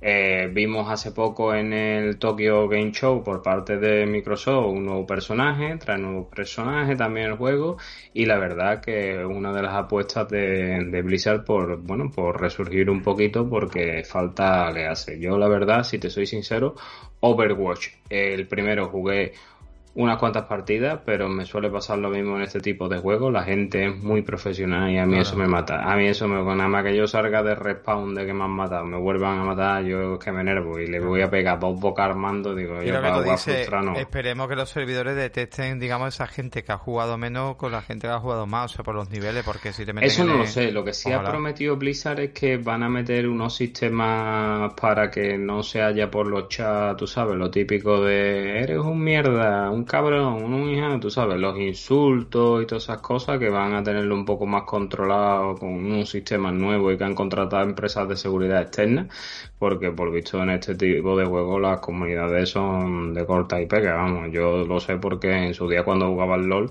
yo era de esos cabrones que se dedicaba a insultar a los novatos. así, de verdad. Así que más o menos sé de qué va esto. No, yo lo digo, simplemente a mí en el, a mí en el LOL me bloquearon dos veces por insulto. Qué poca bueno. Así que nada, este sería el primer lanzamiento. Overwatch 2, tú esto no lo has tocado ni con un palo, ¿no? Yo esto no. Vamos a ver, yo sí, sí. si me cuesta trabajo, digamos, jugar juegos de un solo jugador, imagínate juegos multiplayer, porque no tiene campaña este tipo de juego, ¿no? Estar menos seguro que no, el Overwatch 2 no, el 1 no me acuerdo. Es 5 contra 5, va a ser un juego 5 contra 5. No, no, yo este tipo de juegos me van a dar al pelo. He jugado mis online en su momento, pero más tipo Battlefield y eso, pero nada. Eh, no sé si este juego que te lo he metido yo de última hora, el, pero porque me llama un poco la atención para detalles, que si quieres lo cuento yo, el Dakar de Rally. Dakar de Rally, dime, ¿qué quieres saber de No, no, pues nada, si quieres hablar un poquito de él, porque me ha llamado un poco la atención. Pues mira, el Dakar de Rally un momentito. Eh, bueno, el primer juego, el Overwatch, se nos ha olvidado decir una cosita, compañero, y con tu permiso lo vamos a decir ahora mismito. Y es que sale para PlayStation 4, ah, PlayStation 5, Xbox One. Lo voy a empezar a decir yo ahora, porque estaba cogiendo la tarde porque creo que es un poco mejor, porque si no me estoy volviendo loco. Y que como tengo la escaleta también online, puedo ver. Pues ahora nos vamos al mismo día, el mismo día 4 sale el Dakar de ese rally que sale para las mismas plataformas, es decir, para todas las plataformas, menos Switch. Venga, sí, dale caña, venga, vamos. ¿Vale? Y el Dakar DS Rally, pues el juego oficial de la carrera de rally más larga del planeta, que, bueno, como acabamos de decir, llega el 4 de octubre, además a un precio reducido de 39,99, que está muy bien. En el Dakar Reset Rally, pues vamos a poder manejar coches, motos, camiones, buggy, eh, todo lo que son estas carreras donde también vamos a tener tormentas del desierto, donde vamos a ver los cambios climáticos, donde vamos a ver cambios de la noche y el día. Un juego que es un buen para los fans de la simulación Roa es una experiencia que tienen que tener, que no salía un juego desde el Dakar 18, es decir, desde el año 2018 han pasado cuatro años, ¿vale? Y que los creadores nos prometen que vamos a tener más de 30 carreras de las competiciones del año 2020, 21 y 22. Así que para los que sean una banda de conducción, que nosotros tenemos varios, por ejemplo, el amigo Web 85 o nuestro amigo Pebo Madden, pues estarán de enhorabuena con este título. Hay un detalle, que es el más importante el que te has dejado. Este título yo sobre todo lo metí por una cosa. Quitando Forza Horizon 5, este es de los pocos juegos. Perdón, coño, que me ha entrado flato. es de los pocos juegos que es de mundo abierto. O sea, es un juego de Dakar de mundo abierto. Tiene las mecánicas de un Forza Horizon. O sea que si no tienes una Xbox o un PC para poder jugar, pues es una alternativa genial para jugarlo en PlayStation. Y es que estamos hablando de un juego de Dakar totalmente de mundo abierto, con un toque muy arcade. Y me parece genial esa parte. O sea, eh, vais a disfrutarlo muchísimo en ese aspecto. Entonces han hecho una apuesta importante. Evidentemente no tiene los gráficos de un Forza. Pero oye, puede estar bastante, bastante interesante. que... La verdad, la verdad es que sí, compañero. Eso está guay. Seguimos avanzando y ahora nos vamos a lo que yo considero uno de los grandes lanzamientos del mes que llega, se produce el día 6 de septiembre y es Nier Automata The End of Jorahan Edition a la Nintendo Switch, que además es un juego que sale también a precio reducido para lo que suelen ser los juegos de Switch, a 39,99 Y por fin en Switch vamos a poder jugar a este juego de Hack and Slash donde vamos a manejar a 2S y 9B. Eh, pues nada, con la friolera de 5 años después, porque recuerdo si mi mente no me está fallando que este título es del año 2017.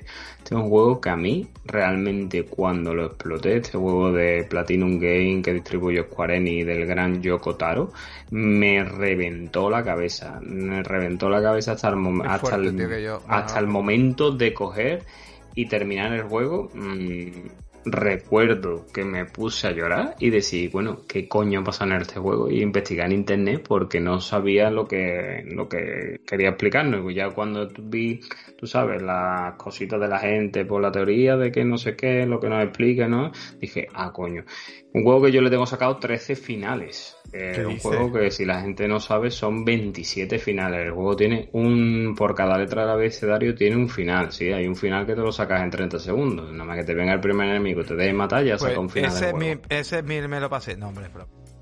Eh, eh, así que el juego realmente se dice que el juego eh, para pasártelo realmente tienes que darle cinco vueltas que no son cinco vueltas completas que después las vueltas se van acortando pero yo digo que es una delicia tanto audiovisual, mm, jugablemente, como de banda sonora, y creo que es un obligatorio que Oye, eso, hasta que voy a tener que echar de aquí, ¿eh?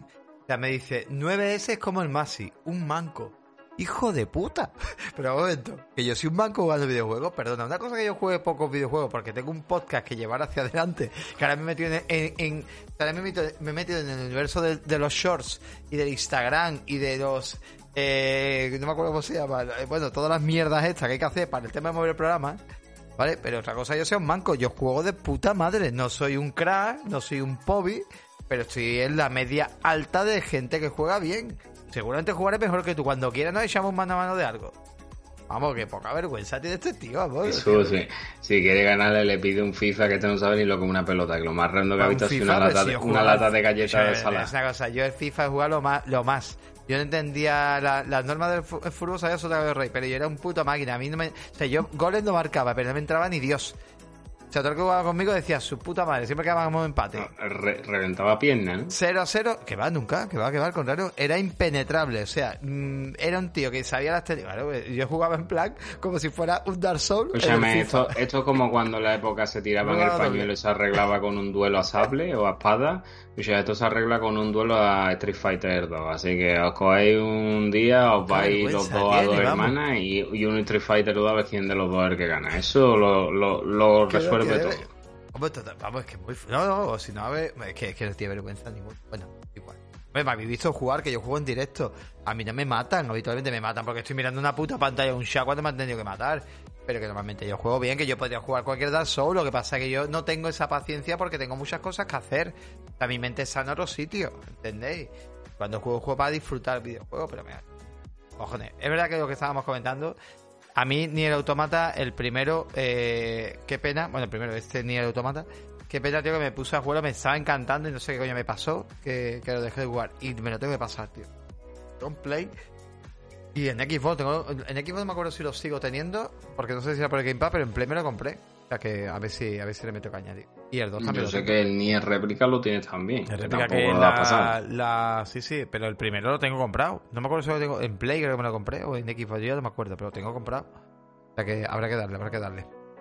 Bueno, seguimos con más juegos. Este Nier, lo dicho, sale en Nintendo Switch. Y perdón, que se me ha cortado la tablet. Y vamos con otro. En este caso, oye, me, ha sorprendido también. Seguimos con Nintendo Switch.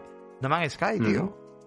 No Man's Sky, que llega el día 7 de octubre a, la híbrida de Nintendo. Eh, los juegos de Hello Game, que en su día fueron muy criticados porque el juego estaba rotísimo y que los señores a base de trabajo y constancia lo han arreglado. Pues bueno, este nos vamos a enfundar el traje espacial en nuestra suite, nos vamos a poner los mandos de nuestra nave espacial y vamos a viajar por un universo infinito donde podemos hacer 300 millones de cosas. Además, una cosa muy buena, más si el juego incluye todas y cada una de las actualizaciones y las expansiones que hay recibido y recibiendo a lo largo de estos años.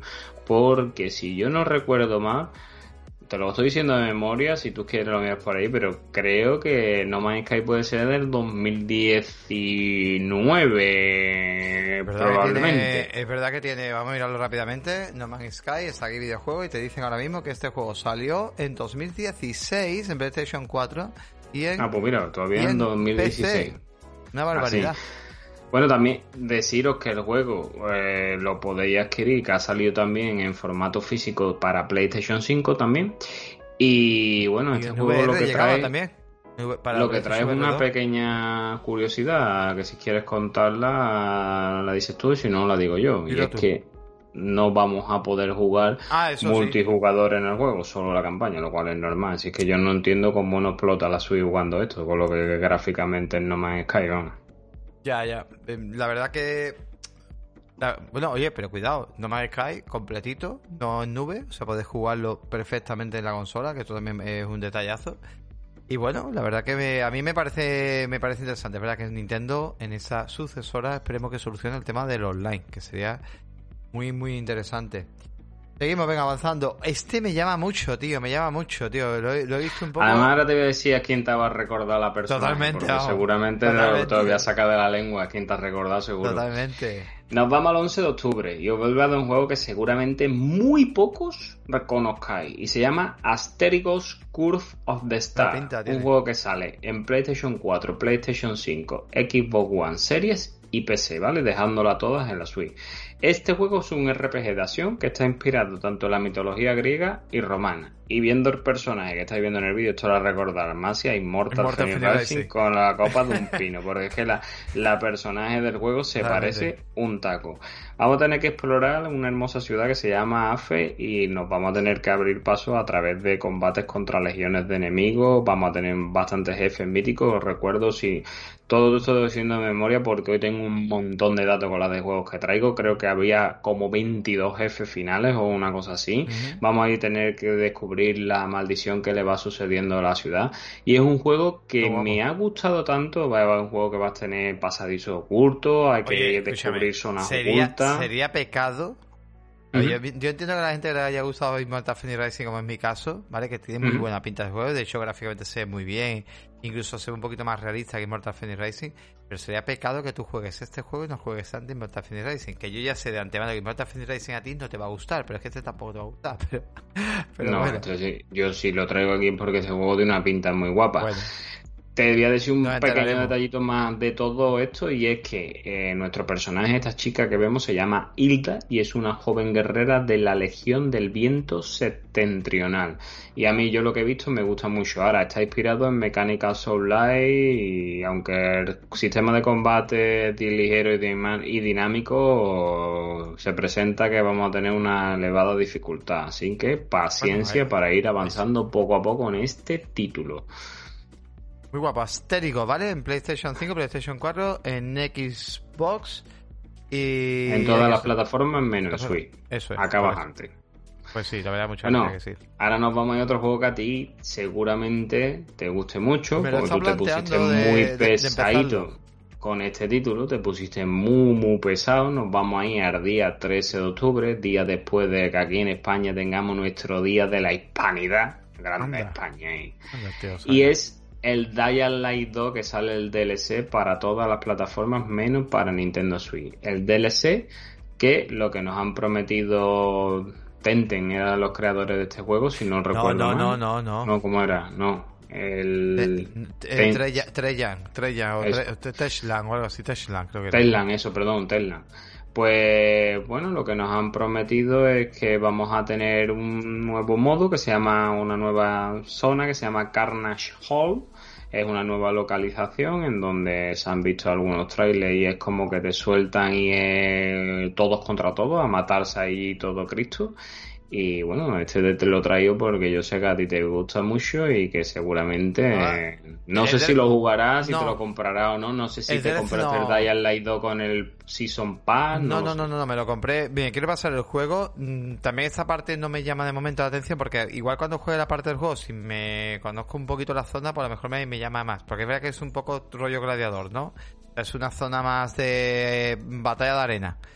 Y no me llama tanto, ¿no? Sobre todo si lo usas en multiplayer puede molar un poquito, pero si no, tampoco me llama. Pero sí es verdad que eh, hay juegos que estoy volviendo a rejugar. Bueno, yo ahora mismo soy, soy un pena, porque me, he planteado Pobi, o sea, yo, mm, mi vida ahora mismo... Eh, a mí me dicen ahora mismo que vaya, vaya a cierre Ubisoft y yo me da una depresión. Porque mi vida ahora mismo me he planteado pasarme todos los Assassin's Creed que hay desde el 2 en adelante. Tú estás loco. De hecho, me ha quedado por tocarte los huevos, Bobby. Tú estás loco. Ah, no, que te toca la polla, di la verdad. Nah, yo es que no pierdo tiempo en eso. Pues sí, yo estoy con el 2, además, duras penas, porque me está costando mucho trabajo. Es que me está costando muchísimo trabajo el 2, porque es que no veas qué malo es el hijo de puta. O sea, es que los enemigos, fíjate tú, lo malo que serán, que tú haces así, apareces por un. O sea, te, te, te sube una zona elevada, apareces por un tejado, ¿vale? Está un enemigo ahí, eh, oye, eh, no sé qué, y hace así, te dejas caer y dice, ¿dónde estaba?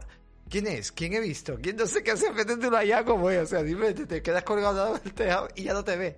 Y ahora aparece, oye, ¿qué haces tú ahí? Y otra vez te vuelves a tirar. Es ridiculísimo. O sea, es un juego y, a nivel de control malísimo, a nivel de. Pero luego tiene cositas de que me están molando. Y me quiere pasar la parte. Y estoy jugando la Exo Collection, ¿eh? Me quiere pasar esa parte y me gustaría pasarme sobre todo eh, juegos que se van a parecer mucho al juego este que hemos hablado que tiene que salir nuevo, que va a ser más tipo campaña, que vuelve a Bagdad, que era el que no me acuerdo. El, Mirage. El Mirage, pues me quiero pasar pues más de ese tipo de mecánica que tenemos, por ejemplo, Unity. O tenemos algunos juegos de ese, de ese corte y tengo ganas de jugarlos, que yo no me los pasé, los jugué en su día, pero tuvieron muchos fallos, muchos bugs y, y, no me los pasé y tengo ganas de pasarme esos juegos en PlayStation 5 o en Xbox Series y, no sé, iré alternándolo. Y aún así, pues tenía ganas de volver a rejugar este Dying Light 2, tío. Tengo, tengo ganas de empezar de cero y volver a jugarlo porque este también tengo muchas ganas de meterle caña. Pero ir a misión, misión, misión, no complicarme. Estoy jugando a misión, misión, misión, pero oye, me está sorprendiendo cuando Visual hacía los Assassin's Creed tipo 2. Ahí no había relleno, ¿eh? Había relleno, sí, te ponía cositas en el mapa si tú querías hacerlas, pero la historia es a full, ¿eh? Es pum, pum, pum, pum, pum, ¿eh? Que, sí, bueno, duraba los huevos 15 horas o 20 horas. Claro. Es que esa es la idea, por eso te digo que puede estar... No 400 como el Valhalla. Ah, ya, ya. El Valhalla ahí lo tienes pendiente, ¿eh? Que tienes que darle un tientito. Seguimos. Vamos a seguir Este lo he metido muy rápido. Lo he metido muy rápido porque, a ver, mm, que tú no hayas metido un Asterio Belix cuando me pasaste los juegos, dije, un momento, y yo era Asterio Belix, ¿no? ¿Por qué no metiste este tiro? Si pues mira, la verdad que no lo sé, pero que, lo peor de todo es que yo tengo el XXL, el XXL2, el XXL3 y ahora lo que sale el 13 de, de octubre es el XXXL de Run from Hibernia, que sale para todas las plataformas que han sacado unas ediciones físicas que están limitadas y una edición coleccionista muy guapa, con un montón, la limitada sobre todo me gusta, porque tiene una figurita ahí de Obelix muy chula.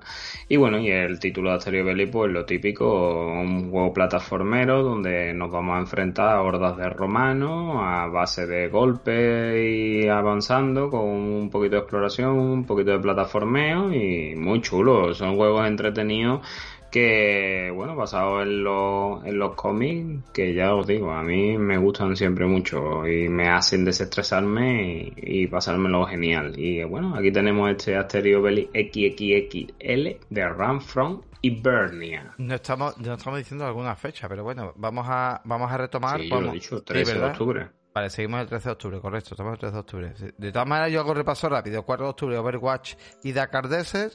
6 de octubre, Nier Automata. 7 de octubre, No Sky. 11 de octubre, el Astergo este que es parece Immortal. El 13 de octubre, el Dying Light 2, el DLC y la serie este. Y nos vamos al 14 de octubre, que a mí me ha sorprendido este juego y quiero que me lo explique. Dragon Ball The Breakers.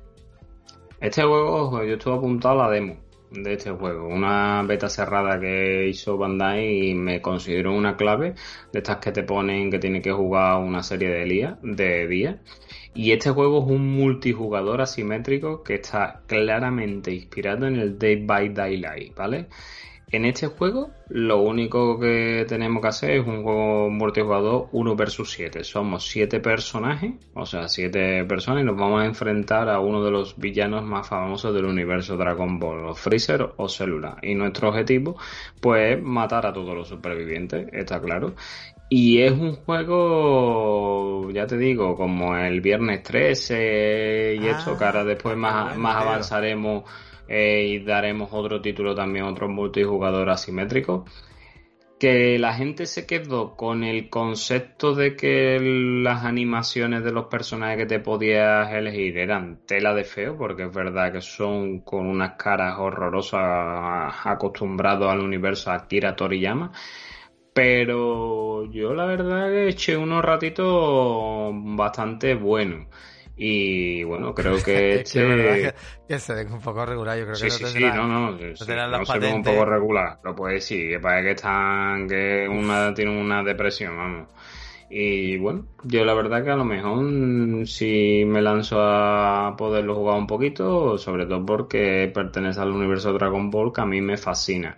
Pero por curiosidad, os dejo este Dragon Ball The Breakers. Es free to play, no, ¿verdad? Este es de pago, ¿no? Eh, pues la verdad que creo que no te lo puedo decir, te lo confirmo ahora. No, pregunto por aquí eso. O sea, el maravilloso mundo del internet. No, esto es un juego de pago que sale aproximadamente a 30 euros. Bueno, baratillo, así que... A Dragon Ball de Breaker 30 euros y lo tenéis disponible en todas, todas, todas las plataformas, ¿vale? Vale, un juego que sí vamos a jugar muchísimo, muchísimo, muchísimo va a ser el A Playtale Requiem. Que madre mía, tío, qué pintaza tiene. Que, qué tarde jugué, pero que, que contento me siento porque he jugado hace prácticamente hace dos o tres meses. Me jugué la primera y bueno, tengo aquí la segunda parte. Claro, llega la segunda parte, el juego de Asobo, de por excelencia de los señores de Asobo, creadores de Microsoft Flight Simulator, un juego que llega a todas las plataformas actuales, ¿vale? No llega ni a lo que es Equipo One ni a PlayStation 4. Muy es un juego Muy buena que, esa. que va a llegar al servicio de suscripción del Xbox Game Pass y en Switch lo vais a jugar a través de lo que es el cloud. Este título sale el 18 de octubre y vamos a continuar con la historia de Hugo y Amicia. A ver cómo escapan de esa inquisición que en el primer juego perseguía a Hugo porque tenía una enfermedad y querían investigarlo o tenerlo. ¿Tú lo jugaste en su día o no Por supuesto. Y además, ¿cómo hay que jugarlo? Con localización o las voces en francés para tener una mejor interacción o dentro del juego. Me parece que viene en castellano, ¿vale? Pero aún así, aunque venga en castellano, eh, yo seguramente lo termine jugando en francés. La verdad que yo ese título me sorprendió muy gratamente. En este nos prometen un poco más de todo, es decir, en el primero es verdad que nos veíamos muy limitadas, digamos que Hugo y Amicia lo que se dedicaban básicamente era a huir, teníamos pocas batallas y las batallas eran solo con nuestra onda, en este por las imágenes que hemos visto vemos a Amicia que está con un arco, lleva ya un arco, así que creo que va a ser creo que va a ser este más enfocado a, lo que es combate, no tanto sigilo como en el primero que te gratificaban con el sigilo. Bueno, este juego que mundialmente es conocido como el juego de las ratas, ¿no? Por, lo que... Mira, hay un... No, no voy a spoilear, ¿vale? Gente, hay 12 minutos de gameplay por parte de Asobo para mostrar un poco el título, la diferencia totalmente del título. Es verdad que el primer juego podemos decir básicamente que realmente eh, conocíamos a estos personajes, eran personajes, se llama inocencia, y conocíamos realmente, hablamos de, gente de bien, que se meten en una trama, o sea, en una trama de, penuria, de tristeza, de, pérdida, y, con la Inquisición detrás persiguiéndolo, o sea, es, es, muy duro para dos eh, adolescentes, bueno, en principio un adolescente y un niño pequeño. Eh, lo que me encantó de la primera historia realmente es cómo vamos conociendo personajes en el juego muy bien integrado y cómo nos van ayudando a avanzar y avanzar en esa historia. O sea, me parece increíble y es necesaria. O sea, Asobo ahí me parece que hizo muy bien. La mecánica buena que hizo Asobo ahí fue entender que no tengo herramientas suficientes para hacer un juego eh, con un gameplay amplio, con unas habilidades amplias, pero bueno, puedo hacer al menos una buena historia y puedo hacer al menos, pues eso, lo que sé hacer con estas herramientas, ¿no? El estudio se nota que ha crecido y ahora estamos viendo, vamos a ver un gameplay pues mucho más extendido. Por ejemplo, hay una zona donde se meten y aquí. Y ya vemos que tenemos sigilo. De hecho, mm, hay mucha gente que lo está comparando con The Last of pero no a nivel gráfico, por favor, ¿vale? No llegamos a ese nivel. Pero sí lo están comparando un poquito con of Us por el tema de que, bueno, pues eh, dos personajes huyendo, por el tema de las mecánicas. Eh, ahí vemos, mira, ahí vemos una opción ahora nueva, que es ese modo tipo como también se ve en Assassin's Creed, el modo ese, ¿cómo se diría? La vista de águila o la vista Sí, para decirte de la posición de los personajes enemigos. Eso es. Veremos la IA qué tal va, pero vamos a ver que, claro, eh, ya ella, Mixia y, el niño, bueno, pues son un poquito interacción diferentes. Ella ya se. Eh, no, ya no le cuesta trabajo matar, que en el primer juego le costaba mucho trabajo matar, ¿no? Evidentemente. Mm, ahora vemos que va con un cuchillo también. Pasa saco, evidentemente. Y vamos a ver eso, que ahí el, juego es increíble. O sea, hay unos momentos que yo vi la jugabilidad y dije, puedes hacer de todo está muy chulo y va a ser una jugabilidad más enriquecedora, basada más en el sigilo, en muchas habilidades, mucha acción. Y evidentemente este juego, el que esté buscando la historia del primero, pues a ver, seguramente la tendremos, pero, pero aquí en el segundo pues pinta que, va a estar pues bastante, bastante bien, ¿vale? Este juego va a ser la confirmación de este estudio. De hecho, yo del primero recuerdo un puzzle, lo recuerdo muy bueno, que era cuando llegábamos a una especie de teatro que cerrabas una serie de compuertas y las ratas iban de un sitio para otro y tenías que conseguirlo para ir al centro. Tenía puzzles muy buenos y la historia a mí la verdad que me gustó, pero este digamos que va a ser todo más elevado y es uno de los grandes títulos del mes y creo que muchísima gente lo, lo está esperando, vamos. De hecho, yo te dije a ti cuando te mandé los lanzamientos, digo, vaya como viene el día 18, porque este título que hemos dicho llega el día 18, pero ahora os voy a hablar de otro juego que probablemente... Game Pass, ¿vale? También viene a Game Pass, ¿vale? O sea, podéis jugarlo en, PC, en PC y consola en Game Pass. Dime, ¿qué otro título? Pues vengo a hablar de otro juego que sale el día 18 que seguramente muchos no conozcáis. Y es el juego Godbuster Spirit Unlatch. Un juego que... Efectivamente, de los casas fantasmas que sale para todas las plataformas menos para Nintendo Switch y que es otro juego multijugador asimétrico donde somos cuatro jugadores contra uno que está ambientado en el universo de los cazafantasmas que bebe de, es del mismo estudio que desarrolló el Viernes 13 y el Predator Hunting Ground, que son otros dos juegos que son del mismo estilo, de multijugador simétrico, y en donde vamos equipados de nuestro lanzador de partículas persiguiendo a fantasmas e intentando convertirlo. Todo esto metido dentro del, del universo de lo que es eh, los cazafantasmas, que todo el mundo, no creo que haya nadie a día de hoy que no lo conozca, que no lo conozca.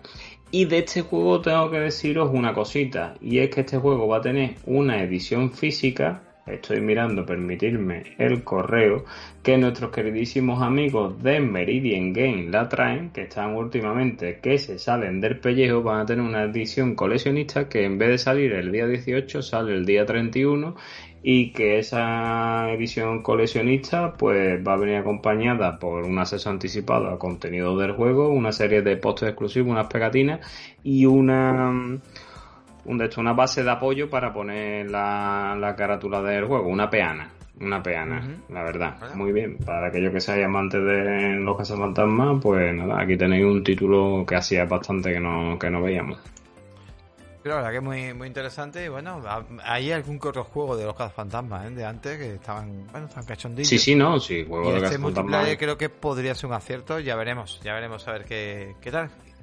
Y si, y si rinde bien. Marvel Otro, efectivamente, otro que nos vamos al día 18. El 18 tenemos otro juego que se llama Marvel Snatch, un juego que solo sale para Android, iOS y para PC.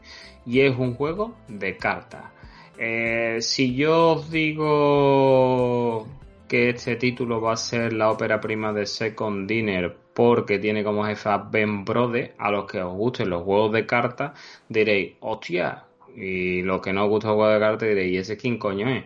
Pues ese señor es el director del juego Hearthstone, el héroe of Warcraft, el juego de cartas más famoso que tiene el universo Blizzard. Así que viniendo de este señor, creo que este producto va a ser un muy buen producto. Eh, además, os comento una cosa, si os registráis en iPhone o en iPad, vais a conseguir una variante especial de Iron Man y si os registráis en Android vais a conseguir una variante especial de Hull. Estos son juegos de carta típicos que dependiendo de la carta pues tendrá 6 de ataque, 4 de defensa, hará una serie de cosas, juegos de carta rápido que siempre tú sabes que son para desentresarse. Yo Aretón un año en verano en Rocket de Más los rebeté en datos que me gasté hasta los datos del móvil, de lo que yo jugué, vamos. O sea que me puse lo más grande. Nos promete más de 150 cartas con muchas ilustraciones originales y este juego de cartas esto seguramente va a ser un free to play en donde van a sacar dinero pues en la comprita de los sobres para ver si te tocan héroes legendarios o algunas cosas así, seguro. Pues sí, totalmente. La verdad que bueno, pues está bien.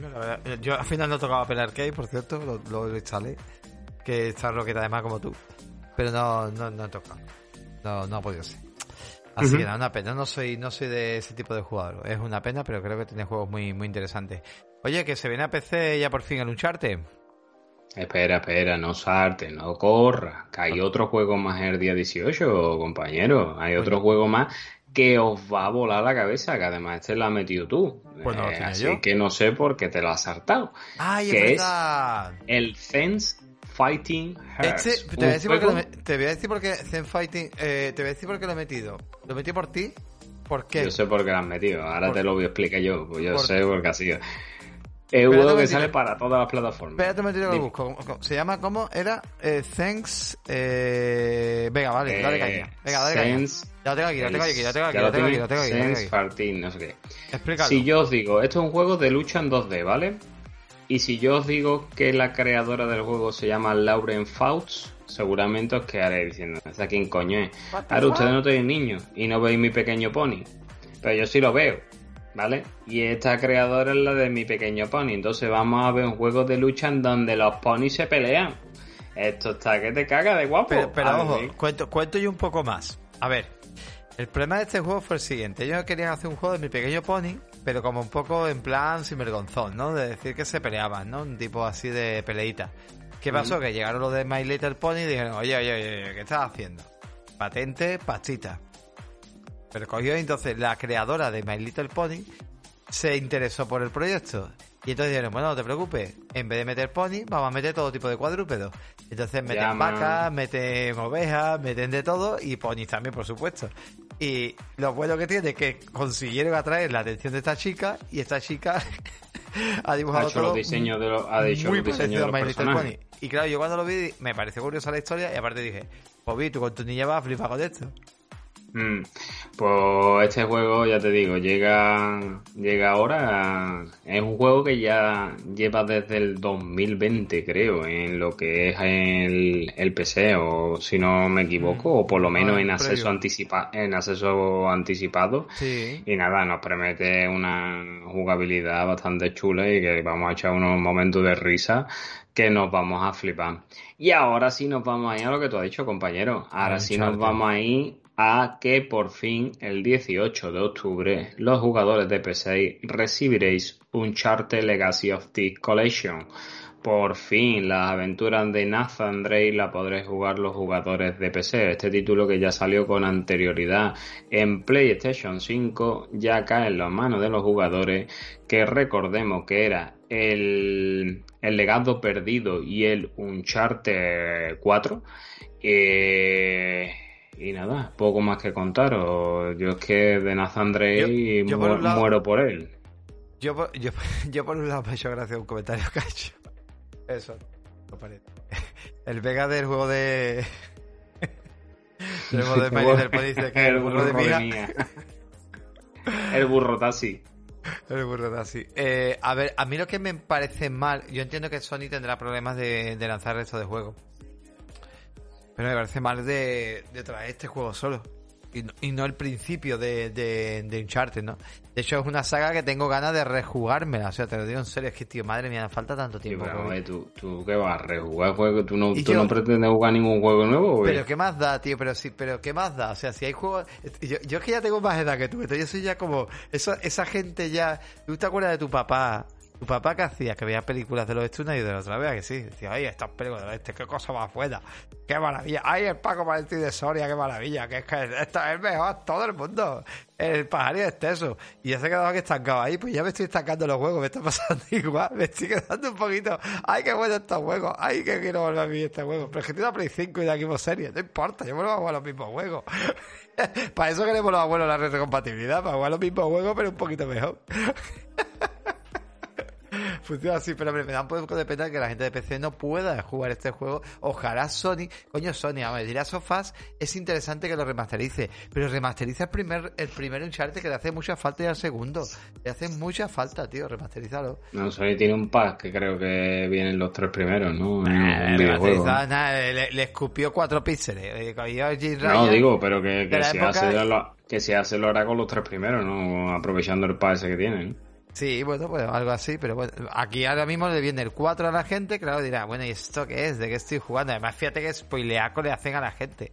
Le, juega el 4 y juega encima el DLC de las dos. De, de, el DLC que para mí es la, la, tensión sexual más intensa que se puede vivir en un videojuego. O sea, es increíble esa tensión sexual entre esas dos mujeres. Dios mío, ¿tú lo jugaste el DLC?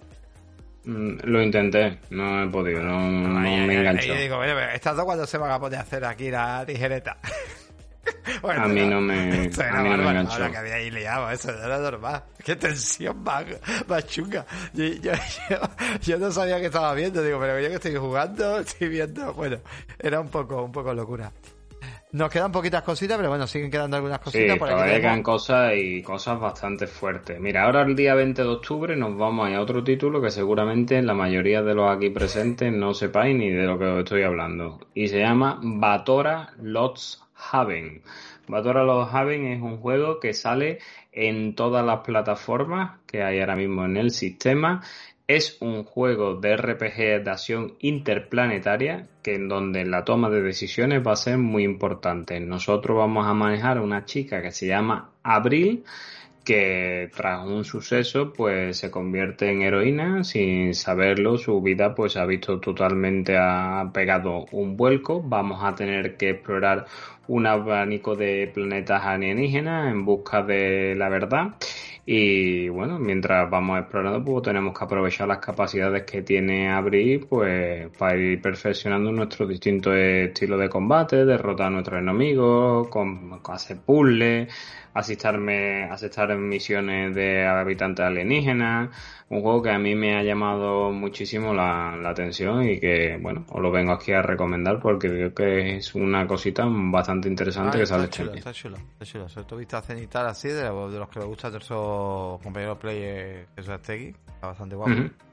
Y la verdad que, no, está simpatiquete, está muy, muy guay, un tipo bastión así desde arriba, ¿no? está guapo, está guapo. Y el mismo día 20, pues viene otro de los grandes lanzamientos del mes para Nintendo Switch, porque por fin llega la secuela de Mario and Rabbids con Spark of Heart. Este título en donde nos pondremos en las manos de Mario, de Luigi, de Peach, de Rabbit Luigi, de Koopa para, bueno, lo mismo que hicimos en el primero, investigando, debemos encontrar a decenas de Spar para salvarlo, un juego con una ambientación del universo Mario, pero con un toque de humor que le dan los Rabbi bastante curioso y que seguro que hará la delicia de todos aquellos que sean amantes de este título. Un título que pertenece al estudio preferido de Masia, Ubisoft en un convenio que tiene con Nintendo y ya os digo, muy, muy, muchas ganas de que llegue este titulazo. ¿Tú jugaste primero? Yo jugué el primero, completo, con el DLC y no me hartaré de recomendarlo de Donkey Kong, que creo que es imprescindible. Eh, eh, eso fue una expansión, ¿no? Que metieron. Mm. Además, que, tenía saldo, que siempre están juegos sí, están 9 euros, 20 euros, 10 euros, 20 euros. Digital de nuevamente pues muy baratito, la que sí. Seguramente antes de lanzar este, o ya inclusive está pendiente con el con el tema de la historia que lo pondrán barato. Y este, este, este, este, no, este no. El siguiente, dime. Pues ahora nos vamos a ir a otro de los días más fuertes del mes. Y es que el día 21 de octubre se concentran un montón de títulos muy gordo. Y el primer título gordo que llega es el Persona 5 Royal. Un titulizo que llega a nuestra queridísima Nintendo Switch. Un título que es un RPG, un título de Aslu, un título que si os gusta el anime os va a flipar, un título que tenéis que tener eh, horas para echarle, porque que sepáis que se os va a ir de las 100 horitas para arriba, un título que tiene un protagonista que tiene un extraño sueño tras verse obligado a cambiarse a otro instituto en Tokio, un título que es imprescindible y que además tenéis la versión Royal que viene completamente al castellano. Eh, creo que los poseedores únicamente de una Nintendo Switch están de enhorabuena. Es verdad que es un título que puedes decir tú, es que llega tarde porque ya este título se ha podido jugar en PlayStation, bueno, un título que fue exclusivo de PlayStation 4 hace un montón de tiempo en PlayStation 4. Bueno, da igual. Pero ahora llega a Switch, llega a PC, a Xbox, lo meten en Game Pass. Es un titulazo como la copa de un pino. El tiempo nunca influye en la calidad de los títulos. Yo me da mucha pereza eh, creo que es, por tiempo. Eh, no sabemos si son por tiempo lo, que son las peleas, por turno. ¿El qué? ¿Peleas por turno o no? Eh, yo la verdad si te digo, hace un montón que lo jugué, lo tengo así. es, por turno. Es por turno. Si es verdad que vas a ver lo que es un montón de, escenas de vídeo, que yo sé que a ti eso no, no te mola. A ver, no, es que no me mole, es que eso no significa que. Mm, significa que en la vida que llevo actualmente no me mola eso. Si tuviera una vida más descansada, que no hiciera un podcast, que no trabajara el turno que trabajo, etcétera, pues igual me apetece muchísimo ver cosas de estas y deleitarme. Es como todo, yo de vacaciones he tenido muchas ganas de leer, he tenido muchas ganas de hacer muchas cosas, pero ahora he vuelto a trabajar y ya no tengo ganas de leer ni tengo ganas de hacer millones de cosas porque no me da tiempo, no me da lugar, es el problema. Yo siempre he dicho que al final los videojuegos, no todos los videojuegos, películas o series o lo que sea, son malas o buenas. Simplemente son los escenarios en donde nos movemos cada uno. Y ahora mismo el escenario que yo me muevo es igual que tú cuando tienes momentos de vacaciones con los niños. Claro, pero es que aparte es un género que yo creo que tú no, has tocado nunca en ningún juego. ¿Visual Novel eh, tú has jugado algo? Yo creo que no. Creo que no. Es que la Visual Novel es eso, ve un montón de cinemática y de vez en cuando también, es verdad, también es verdad que te en más morra que combate. Sí es verdad que te puedo decir ya que yo soy muy particular con el tema de yo con el anime, em, a ver, yo veía muchísimo anime en su momento, pero cuando yo empecé a ver anime más adulto, Cabo y Vivo, etcétera, me hice muy estricto. Y entonces no aguanto ciertas chorras de los animes. Ya me cuesta mucho trabajo aguantar chorras de los animes. Y si tenemos un mínimo de chorradas en, en el juego, pues también puede ser. De hecho, Bayonetta tiene demasiadas chorradas para mí, ¿vale? Lo que pasa que, bueno, lo aguanto porque el gameplay me gusta y, un poco por eso. Pero, pero a eso me refiero. O sea, si yo me pongo aquí y veo el típico amor y absurdo, la típica historia muy cliché, el típico... me echamos para atrás, ¿no? Seguramente diga yo, no está hecho para mí. ¡Pero una buena cebolleta! o sí, la verdad que era un abuelo cebolleta. Pero bueno, pero bueno. Y ahora más si este te voy a dar una buena noticia. que tú le tienes muchas ganas. y además que te, te voy a alegrar la noche. Porque aunque este título lo tenemos metido en el día 21, te digo ya que se ha confirmado que se adelanta 7 días y que no va a salir el día 21, que va a salir el día 14. Hostia.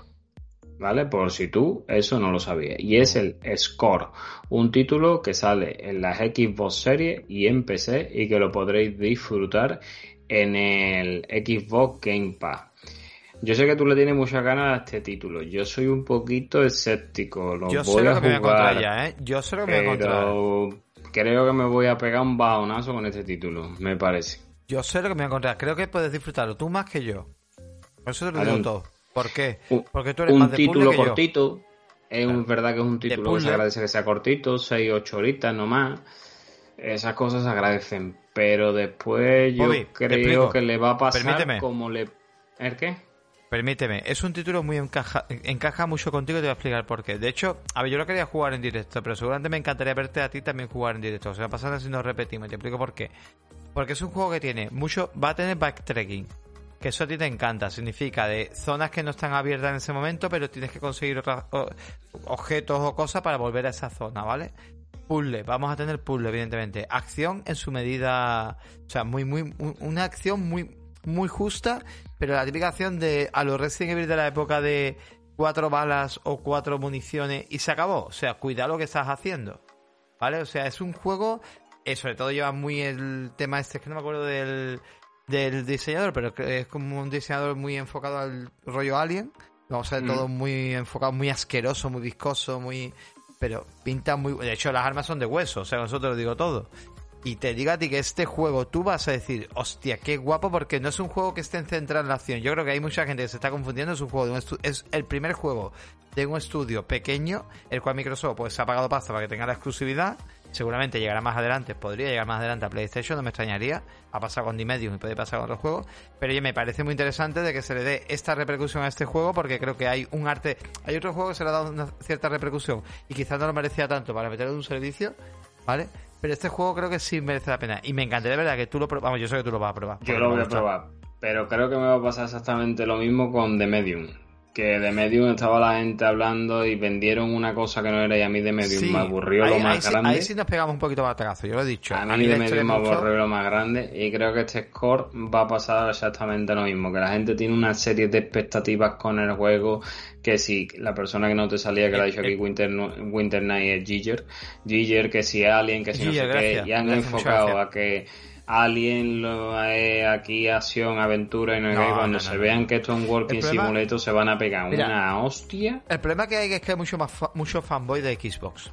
Y entonces como Xbox a día de hoy, y esto es, que, es que hay, que sincerarse, o sea, Xbox a día de hoy no ha pegado el golpe en la mesa de decir, mira lo que traigo, mira que juega RAL para competir con PlayStation, no lo tiene.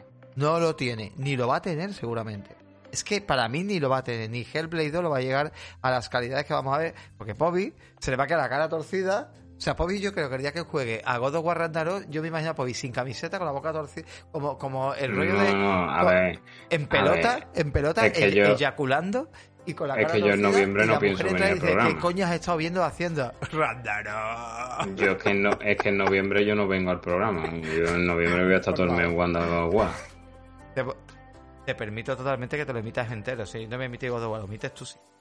Yo, es que eso, vamos, eso sabe todo el mundo. Las primeras horas, a nosotros no, qué pena que no tengas cámara, cabrón. Pero las primeras horas, las primeras horas nos encantaría verte, eh, pero bueno, de todas maneras juega tú y, con tu voz escúchame. Entonces me refiero, es que es porque lo que pasa, que hay gente que está deseando ese juego que dé ese toque, esa puntillita, Vamos a ver, para mí Scorn es un juego que me da igual que jugarlo en PlayStation, me da igual jugarlo en PC, me da igual, jugarlo en Xbox. Oye, mucho mejor bienvenido en un servicio porque ya lo tengo y no me tengo que gastar pasta extra. Vamos a ser sinceros, que la gente dice que no compré juegos. no compro juegos si me lo puedo permitir. Pues oye, eso es lo que hay, ¿no? Está dentro del servicio. Esta gente lo han cobrado bastante bien. Pero yo es con que voy a jugar. Voy a jugar algo tipo Deep Medium, pero mejorado yo es bastante mejor. Pero es que la gente lo que le pasa es eso, se calienta y se cree que es va a ser el nuevo Silent Hero, el nuevo Alien o el nuevo... Pues sí. No. Y lo que os he dicho al principio, apuntaros, que aunque estaba lista por 21, se adelanta 7 días, ¿vale? Que sale el 14. Qué guay, tío. Para que no tengáis confusión. Otro juego que sale el día 21, el Gotham Knights, en PlayStation 5, Xbox y PC. ¿Qué has dicho más y que no me entera, perdona? Que estoy calentísimo. Pues yo este juego sí que creo que va a ser una decisión gorda, gorda, gorda. Yo espero que te equivoques porque yo estoy súper caliente en pues, este juego. Eh, no, yo espero equivocarme, ¿eh? Yo espero equivocarme. Vamos, para los que no sepan de qué va esto, pues Batman, ¿eh? nuestro, nuestro queridísimo héroe, está muerto y ahora pues se encargan de que la ciudad se mantenga a raya la familia de Batman, es decir, Batgirl, Nick Quinn, Capucha Roja, que ya les vale la traducción a la Warner, que te dice caperucita roja, tu puta madre caperucita roja, y va llevándole un cestito con un bollito de... Caperucito rojo. un bollito de leche a la abuela. Y Robin.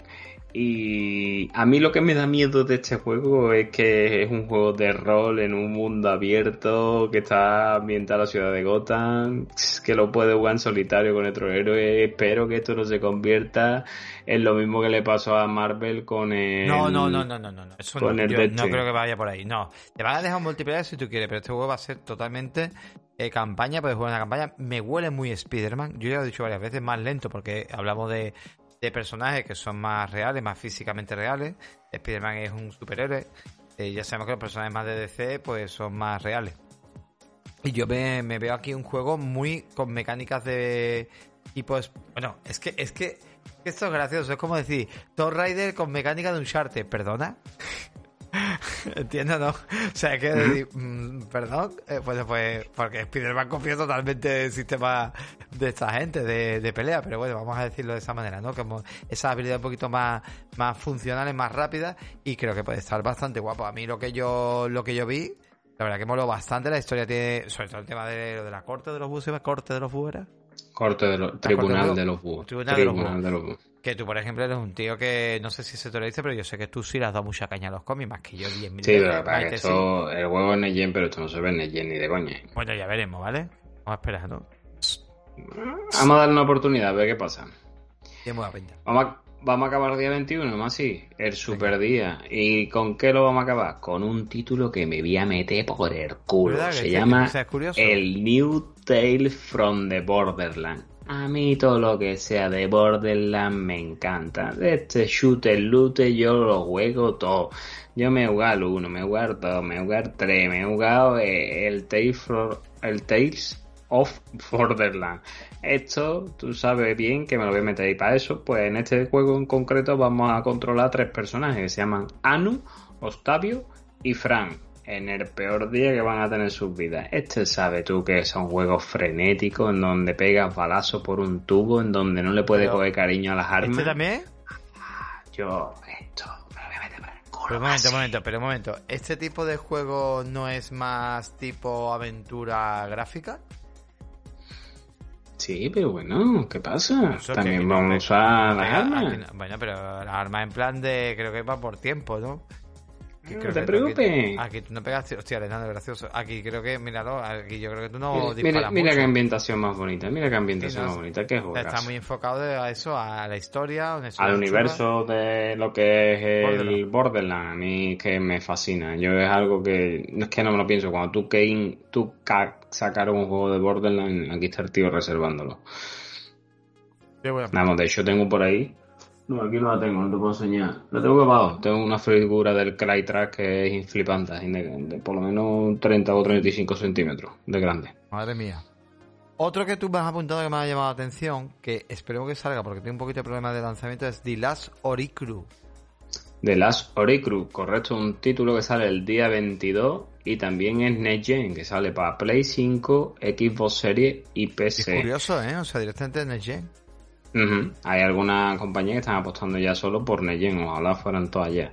Y es un juego de rol acción que tiene un fuerte énfasis en la narrativa y la elección que, y las elecciones que vayamos tomando, donde nos vamos a despertar en un mundo medieval de ciencia ficción que se encuentra al borde de una guerra y a partir de ahí vamos nosotros a influenciar en el destino que va a ir tomando el mundo. El juego está diseñado tanto para un jugador como para ser cooperativo en línea, como para jugarlo multijugador. Es un juego que os decimos que viene en nuestro idioma, en español, y la verdad que a mí me ha llamado bastante la atención y por lo que he visto se ve bastante bien gráficamente y ya te digo, a mí es que en la época de medieval y eso es una parte de la historia del mundo que me, me fascina y me encanta. Y creo que este Oricru no mucha gente conocerá de su procedencia ni sabrá que existe. Interesante, creo que mucha gente le puede gustar. Y pinta bien interesante. Seguimos, venga, por avanzar un poquito más, el Star Ocean.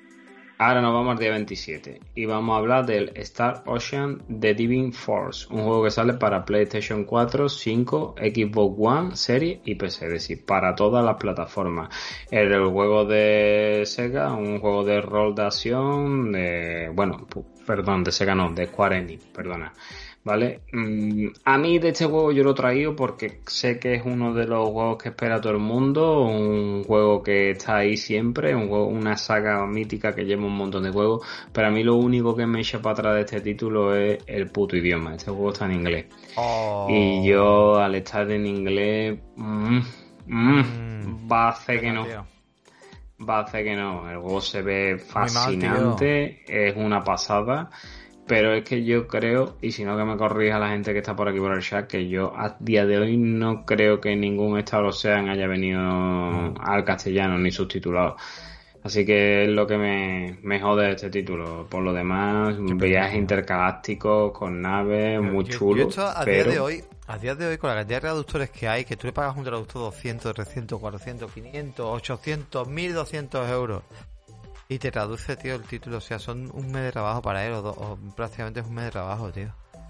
8 horas diarias, un mes de trabajo, tío, 1200 pavos y ya está, 2000 pavos si hay que darle, tío. O sea, que, que supone un estudio de esto, de esta índole, dar 2000 euros a alguien para poder hacer la traducción de un título en condiciones, que me parece mm, de verdad de vergüenza, tío.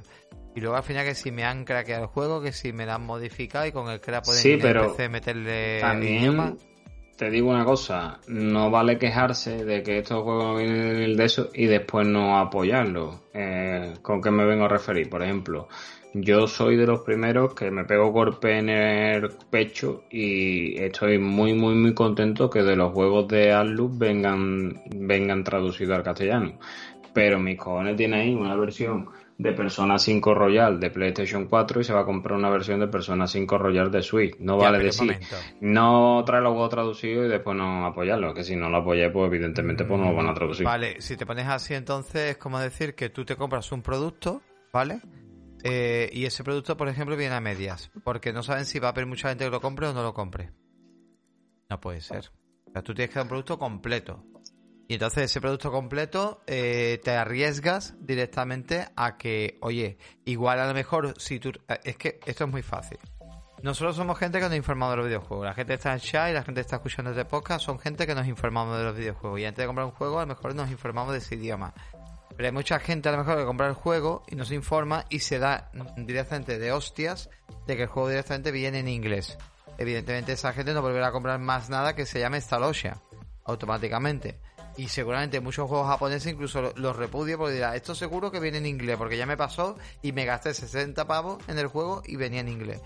A tú te queda un producto completo, o sea, eso es como si te compras un producto cualquiera y ese producto pues le faltan cosas porque simplemente han pensado la marca de decir, es que no sabemos si van a comprarlo mucha gente y como no, pues castigamos directamente a los que realmente apoyan el producto. Pero es que no, no, es así, nuestro, nuestro idioma no vende juego, por mucho que nosotros queramos. Si no, aquí tiene...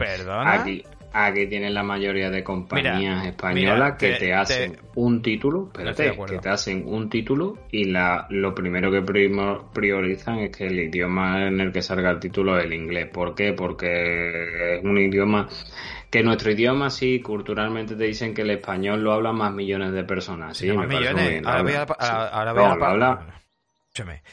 ¿Tú cuántas series te ves en Netflix que estén, o en Netflix o en Disney Plus, etcétera, que estén solo en inglés? Mm, yo que no veo nada que inglés. ¿Subtitulada? Subtitulada, sí, la puedo ver. Si te pone una serie, esta serie tal, que no sea un top, que es una serie así, y empiezas a verla y dices, ¿y el idioma dónde está? Y suelta está el subtítulo, ¿tú qué haces? Si me interesa la veo, no tengo problema. Igual que este juego, si este juego vendría, si viniera subtitulado, no me importaría. Hay mucha gente que no lo hace. O sea, hay gente que dice, o veo la película o leo los subtítulos. Yo soy, ya sabes que soy todo de ver los versos Yo entiendo ese concepto. Por lo tanto, siempre, o sea, a día de hoy, por suerte o por desgracia, a nivel de música, que yo me he quedado alucinado, siempre decíamos que la música lo más escuchada era en inglés. A día de hoy, con la mierda de reggaetón, del try, de toda la mierda que hay de música ahora mismo, porque para mí, os respeto lo que escuche esa mierda, ¿vale? Pero que para mí es una puta mierda, os lo digo ya, ¿vale? La música ahora mismo está de... Que soy un abuelo, soy un abuelo, pero lo siento, pero me parece decadente. Yo entiendo que hay otras formas de música, ¿vale? Pero me parece...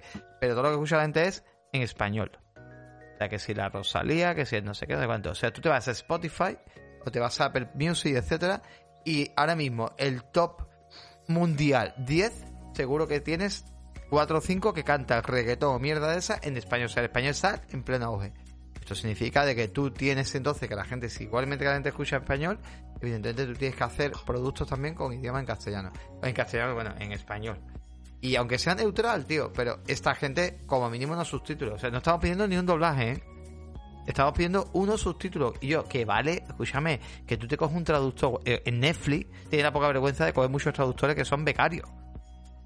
Becarios. O sea, que le da 400, 300 y algunos ni les paga. esto! Y, y se nota, o sea, tienen traducciones que dices tú, bueno, eh, ahí están, que han sido rápidas y se van corrigiendo incluso sobre la marcha algunas cosas más de nicho, ¿eh? No te estoy diciendo una cosa Tío, pues cogete gente, tío. Hay muchos traductores. ¿Sabes cuántos traductores hay para hacértelo del inglés? Que eso te lo hacen en 0,2, traducirte un juego entero. O sea, te quiere dar la línea de texto. Si es que hasta un traductor automático te hace virguería. Tío, pero me parece. Esto me parece vergonzoso. No lo sé. Vergüenza. Yo ya te digo que. Que yo lo que le digo a la gente, que después si un juego viene traducido y, o viene o viene subtitulado que, que se apoye el porque... Sobrecoste, está diciendo que es un sobrecoste. Que yo que el sobrecoste para esta empresa es irrisorio. O sea, que tenía un negocio montado y tiene... Hombre, escúchame. Eh, el Blasphemo... ¿Blasphemo cómo venía? ¿En español? No, en inglés. ¿Todo en inglés? ¿No lo tienen en castellano? Ahora después sí, lo pusieron. ¿Pero, pero tenía subtítulos en español? ¿Nunca lo ha tenido? ¿El qué? ¿El Blasphemous no tenía subtítulo en español cuando salió? Yo no lo jugué de primera no me acuerdo. El Blasphemous tenía subtítulo en español y tendría en inglés también, pero vendría subtítulo en español. Un juego que se ha hecho en español va a tener subtítulo en español. Eso sería. Y el Blasphemous costó medio millón de dólares. Medio millón de dólares. O sea, a ellos. Que los tenía, lo ve, claro que los tenía. Muchas gracias, compañero. Que sí, que sí, que los tendría. que, yo soy un Blasphemous. y Blasphemous, y Blasphemous, o sea, The Game Kitchen em, em, es, más grande que los que han hecho Star Ocean. Eh, por favor. Y yo que es hacer un Star Ocean que llega a PC directamente, que llega a Latinoamérica, que llega aquí a España, que llega. Yo es que venderías una. Que yo no estoy diciendo doblaje, que yo, yo no estoy diciendo contratar gente. Lo de los doblajes puede venir después que lo que Pero si hay empresas que, se, que, si hay empresas que se han dado cuenta de eso, como le ha pasado a, a, Sega con los Yakuza, con el Persona, que ha visto que ha tenido un repunte de venta y a partir de eso ha cogido esa directriz. estoy, estoy alucinando, tío. Y ojalá, pues algunos muchos más, pues lo copiaran. Pero bueno, que no la, lo último, dice, dice Invierno una empresa no va a querer no ganar dinero eh, si sabe que no va a vender, no lo traduce. Vamos a ver. Tú cuando sacas un producto a la venta, tú quieres que llegue al mayor número de personas. Si te pones así, yo para que vea tener el esfuerzo que hago... Pero, si te, corto yo, hablo tú y ahora te voy a dar yo una comparativa. Si nos ponemos en, ese, en, ese, en esa regla de tres, yo, yo ofrezco un producto, ¿vale? O sea, en mi caso, Player Podcast ofrecemos un producto que intentamos llegar a cuanto más mejor. Y eso nos mm. está costando esfuerzo, ¿vale? Para que nuestro producto llegue a más gente. Si, si me pongo así, bueno, yo no voy a hacer este esfuerzo porque no me hace que no llegue. A ver, nuestro podcast llega a YouTube, llega a Twitch, llega a Evox, a Spotify, a Apple Podcast, Google Podcast, a Spreaker, a, o sea, nuestro podcast es que llega a todas las plataformas, llega incluso ahora en, formato de shorts, llega en formato de, de pero que yo, comprendo que yo comprendo porque tienes que, que, forzarte y arriesgar, tío. Que sí, que yo comprendo lo que dice Winter Night y en parte estoy con él. Eh, y te ves un símil. ¿Por qué Microsoft no investe en publicidad en España? Perdona, es que Microsoft, es que no os enteráis, tío. Es que todavía Porque sabe que no vende. Es que no es, es mentira. O sea que no. Microsoft lleva una estrategia de marketing que es que ustedes estáis comparando con, con PlayStation hace muchos años. Y es que, no te digo yo que, yo no, yo no, ya no me saques las cosas de ti, pues yo no te estoy comparando con nadie. Yo te estoy preguntando por qué no tú no ves anuncios televisivos de la marca. Te voy a hacer la pregunta. Vale, te voy a responder ¿Por qué no ve, ¿por qué no ve cartelería en los autobuses? Te voy a responder la pregunta por otra pregunta. ¿Por qué Apple no, vende, no o sea, ¿por qué Apple te hace tan buena publicidad y no tiene iPhone? No tiene iPhone para vender. Yo ahora mismo llevo reservando iPhone desde que han salido. No llegan los iPhones. Los Pro no los ah, puedes comprar en ningún lado. en ningún lado. No, tengo ni idea, porque de telefonía cortito con iPhone. Porque son técnicas de marketing y de venta. ¿Me entiendes? Pero porque ellos se basan en la reserva, ¿no? ¿Por qué, Microsoft no, hace más publicidad? de Primero, porque no les interesa vender más consolas. Eso para empezar. Porque es un problema. Porque entonces se están jodiendo el negocio que ellos quieren crear. Porque entonces no venden el Gamepad de otra manera porque el Gamepad tiene que crecer progresivamente, no a lo bestia.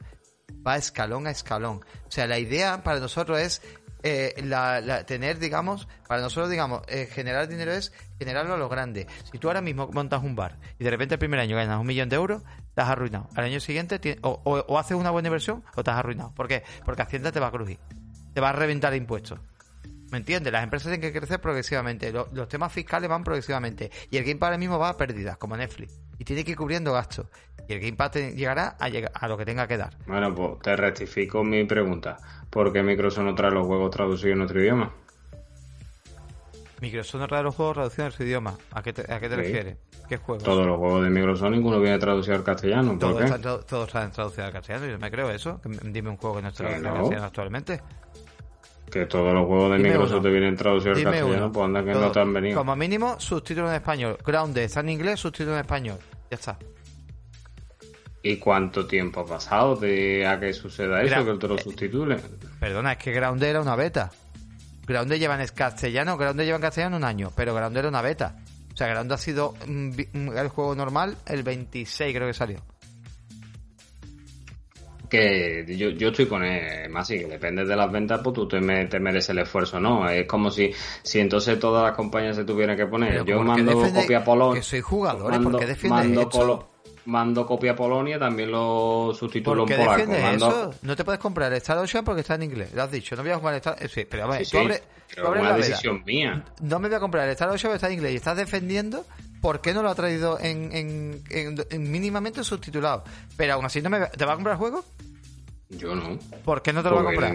porque no viene subtitulado. Vaya de pagoya, ¿y por qué lo defiende? Sí, yo no lo estoy defendiendo, que lo entiendo. Que ah, lo, haga. entiende? Pues yo no porque si aquí en España vende 100 copias no le sale rentable. Pero que 100 copias vende. Vendería más si estuviera en castellano. O sea, tú lees en Amazon. Además, pero si yo me acuerdo de esto de muchas películas. Eh, eh, lo primero que la primera religión de una persona que va a comprar un juego en Amazon o en cualquier sitio es mirar los idiomas. Idiomas. Porque muchas veces vale más barato y a lo mejor está comprando en Alemania. Oye, traerá castellano y te va el idioma. Ah, está en castellano, aunque sea subtítulo, me lo compro. Ah, no, no está en castellano. Eso me pasa a mí con juegos que compran en Italia. Porque no existía y me compré un par de juegos en Italia, con carátula italiana. Voy a ver si tiene el castellano. Tiene el castellano, me suda la polla de todo. Tiene el castellano, ¿vale? Tiene subtítulo como mínimo, subtítulo en castellano, me lo compro. Que así, tío. O sea, que me suda la polla que no le salga los. Vamos a decir, tío, que, que subtitular castellano vale dos perras, que de verdad que no lo sabéis, pero tú y yo hemos conocido traductores. Seguro que tenemos en el Twitter gente que traduce, que lo sabemos. Del japonés a. ¿A qué traductor conocí yo, coño? Eh, seguro que en el Twitter tenemos, yo sigo a dos traductores y seguro que hemos conocido, seguro que tú y yo no me, seguro que no hemos cruzado alguna vez, aunque sea en redes sociales, seguro, seguro. Y yo, que, que, que, que esta gente les pagan una mierda. Es como, es como María, la mujer de Nacho. A la mujer de Nacho, cuando hacía cuatro dibujos, le pagan X. Empezaría cobrando 30 euros y ahora un dibujo de la mujer de Nacho vale 200 euros. ¿Me entiendo no? Pues los traductores funcionan igual. O sea, llega una prensa, mira que soy pequeñito. Tú me... Yo, vamos a decir, de Genki te puede traer el Blasphemous traducido a dos o tres o cuatro idiomas de lanzamiento significa que un estudio de esta índole te puede traer el puto juego también traducido. No me toque los huevos. Lo que pasa es que lo traducen porque simplemente el mercado español lo mira y dice, son españoles, qué idiotas, quieren jugar nuestros juegos. Como son todos los putos japoneses estos. Así que, lo siento, pero no. Seguimos y vamos terminando. Me ha gustado el debate, ¿eh? que ha estado bastante bien. ya no sé ni por dónde voy. Venga, vamos por Signalis. Día 27. Seguimos con Signalis. Un juego que sale para todas las plataformas, menos para. Eh, bueno, menos no. Para Nintendo Switch también sale. No sé por qué no mi compañero Masi no lo ha puesto ahí. Ah, perdón. Y además, os digo una cosa: este juego tenéis una grata sorpresa porque Meridian Game también ha anunciado que va a sacar el juego en formato físico en el año febrero del 2023.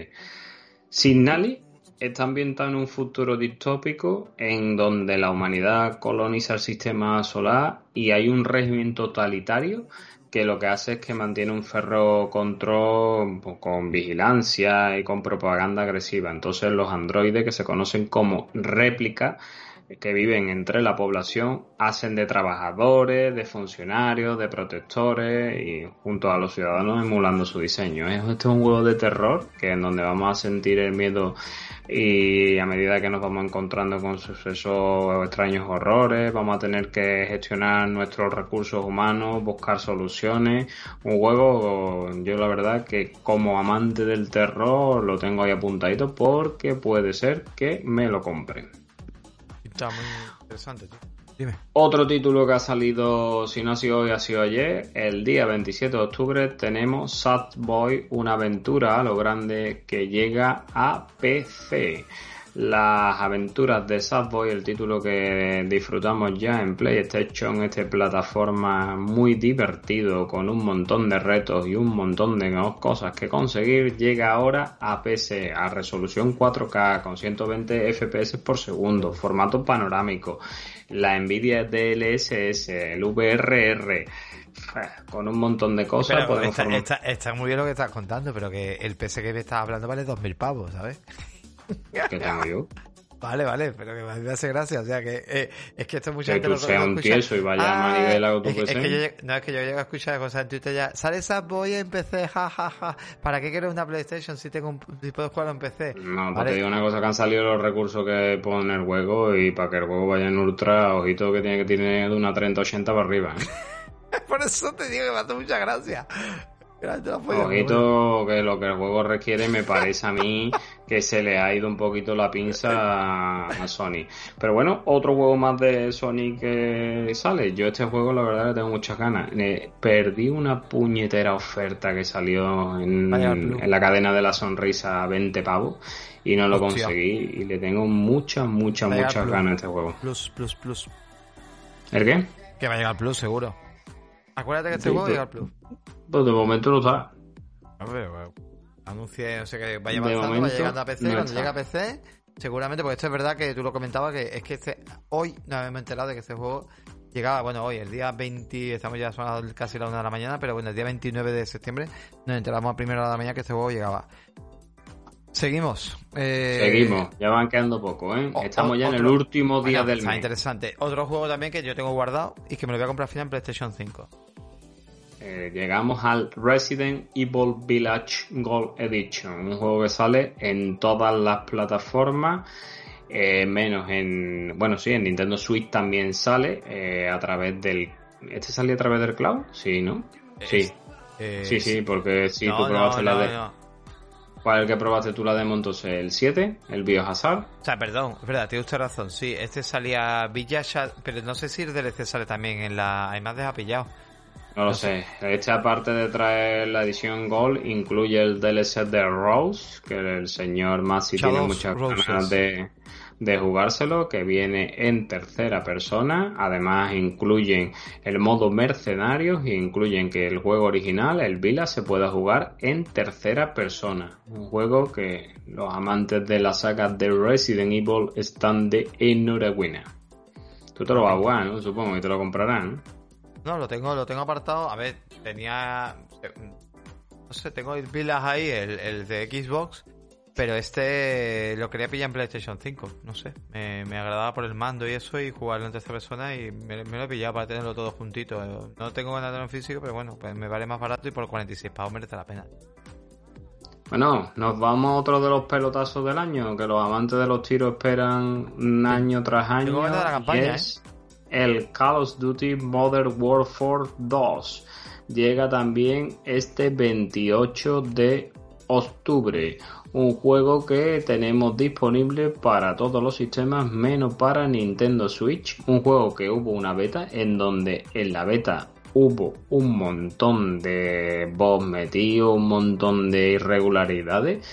Y donde, bueno, tras la beta dice que van a meter una serie de, de, de cambios para, para detener a esos hackers y que haya estabilidad en las partidas. Veremos a ver si eso se produce, porque la beta fue una auténtica locura. Y este, ya te digo, es uno de los éxitos garantizados del año y el que está siendo caballo de batalla entre estos momentos entre Microsoft y Sony por la compra de Microsoft. ¿Será este el último Call of Duty que salga que no sea de Xbox? No lo sé. Ya el tiempo lo dirá. Pero bueno, Y yo- último título yo que que nos sí. vamos a hoy, o último no. Siguiente título que vamos a jugar el día 28 y es que Bayonetta 3 vuelve Otro que tengo a tío. Nintendo Switch, nuestra bruja preferida tras un largo tiempo de espera, vuelve y vuelve más vitaminada que nunca. Qué pedazo de imágenes se han visto. He estado viendo el gameplay que se filtró de, no sé si fueron 12 minutos o 20 Sí. minutos y madre mía, cómo me ha pena, qué puesto... pena que esto salga en Nintendo, tío. Qué pena que esto no permitan sacarlo en otro Ah, qué de- pena, ¿por qué, coño? Porque, hombre, esto se vería todavía, todavía si queréis jugarlo, pues ya sabéis, os compráis una Nintendo. Ya lo tengo, coño, pero vamos, lo tengo guardado.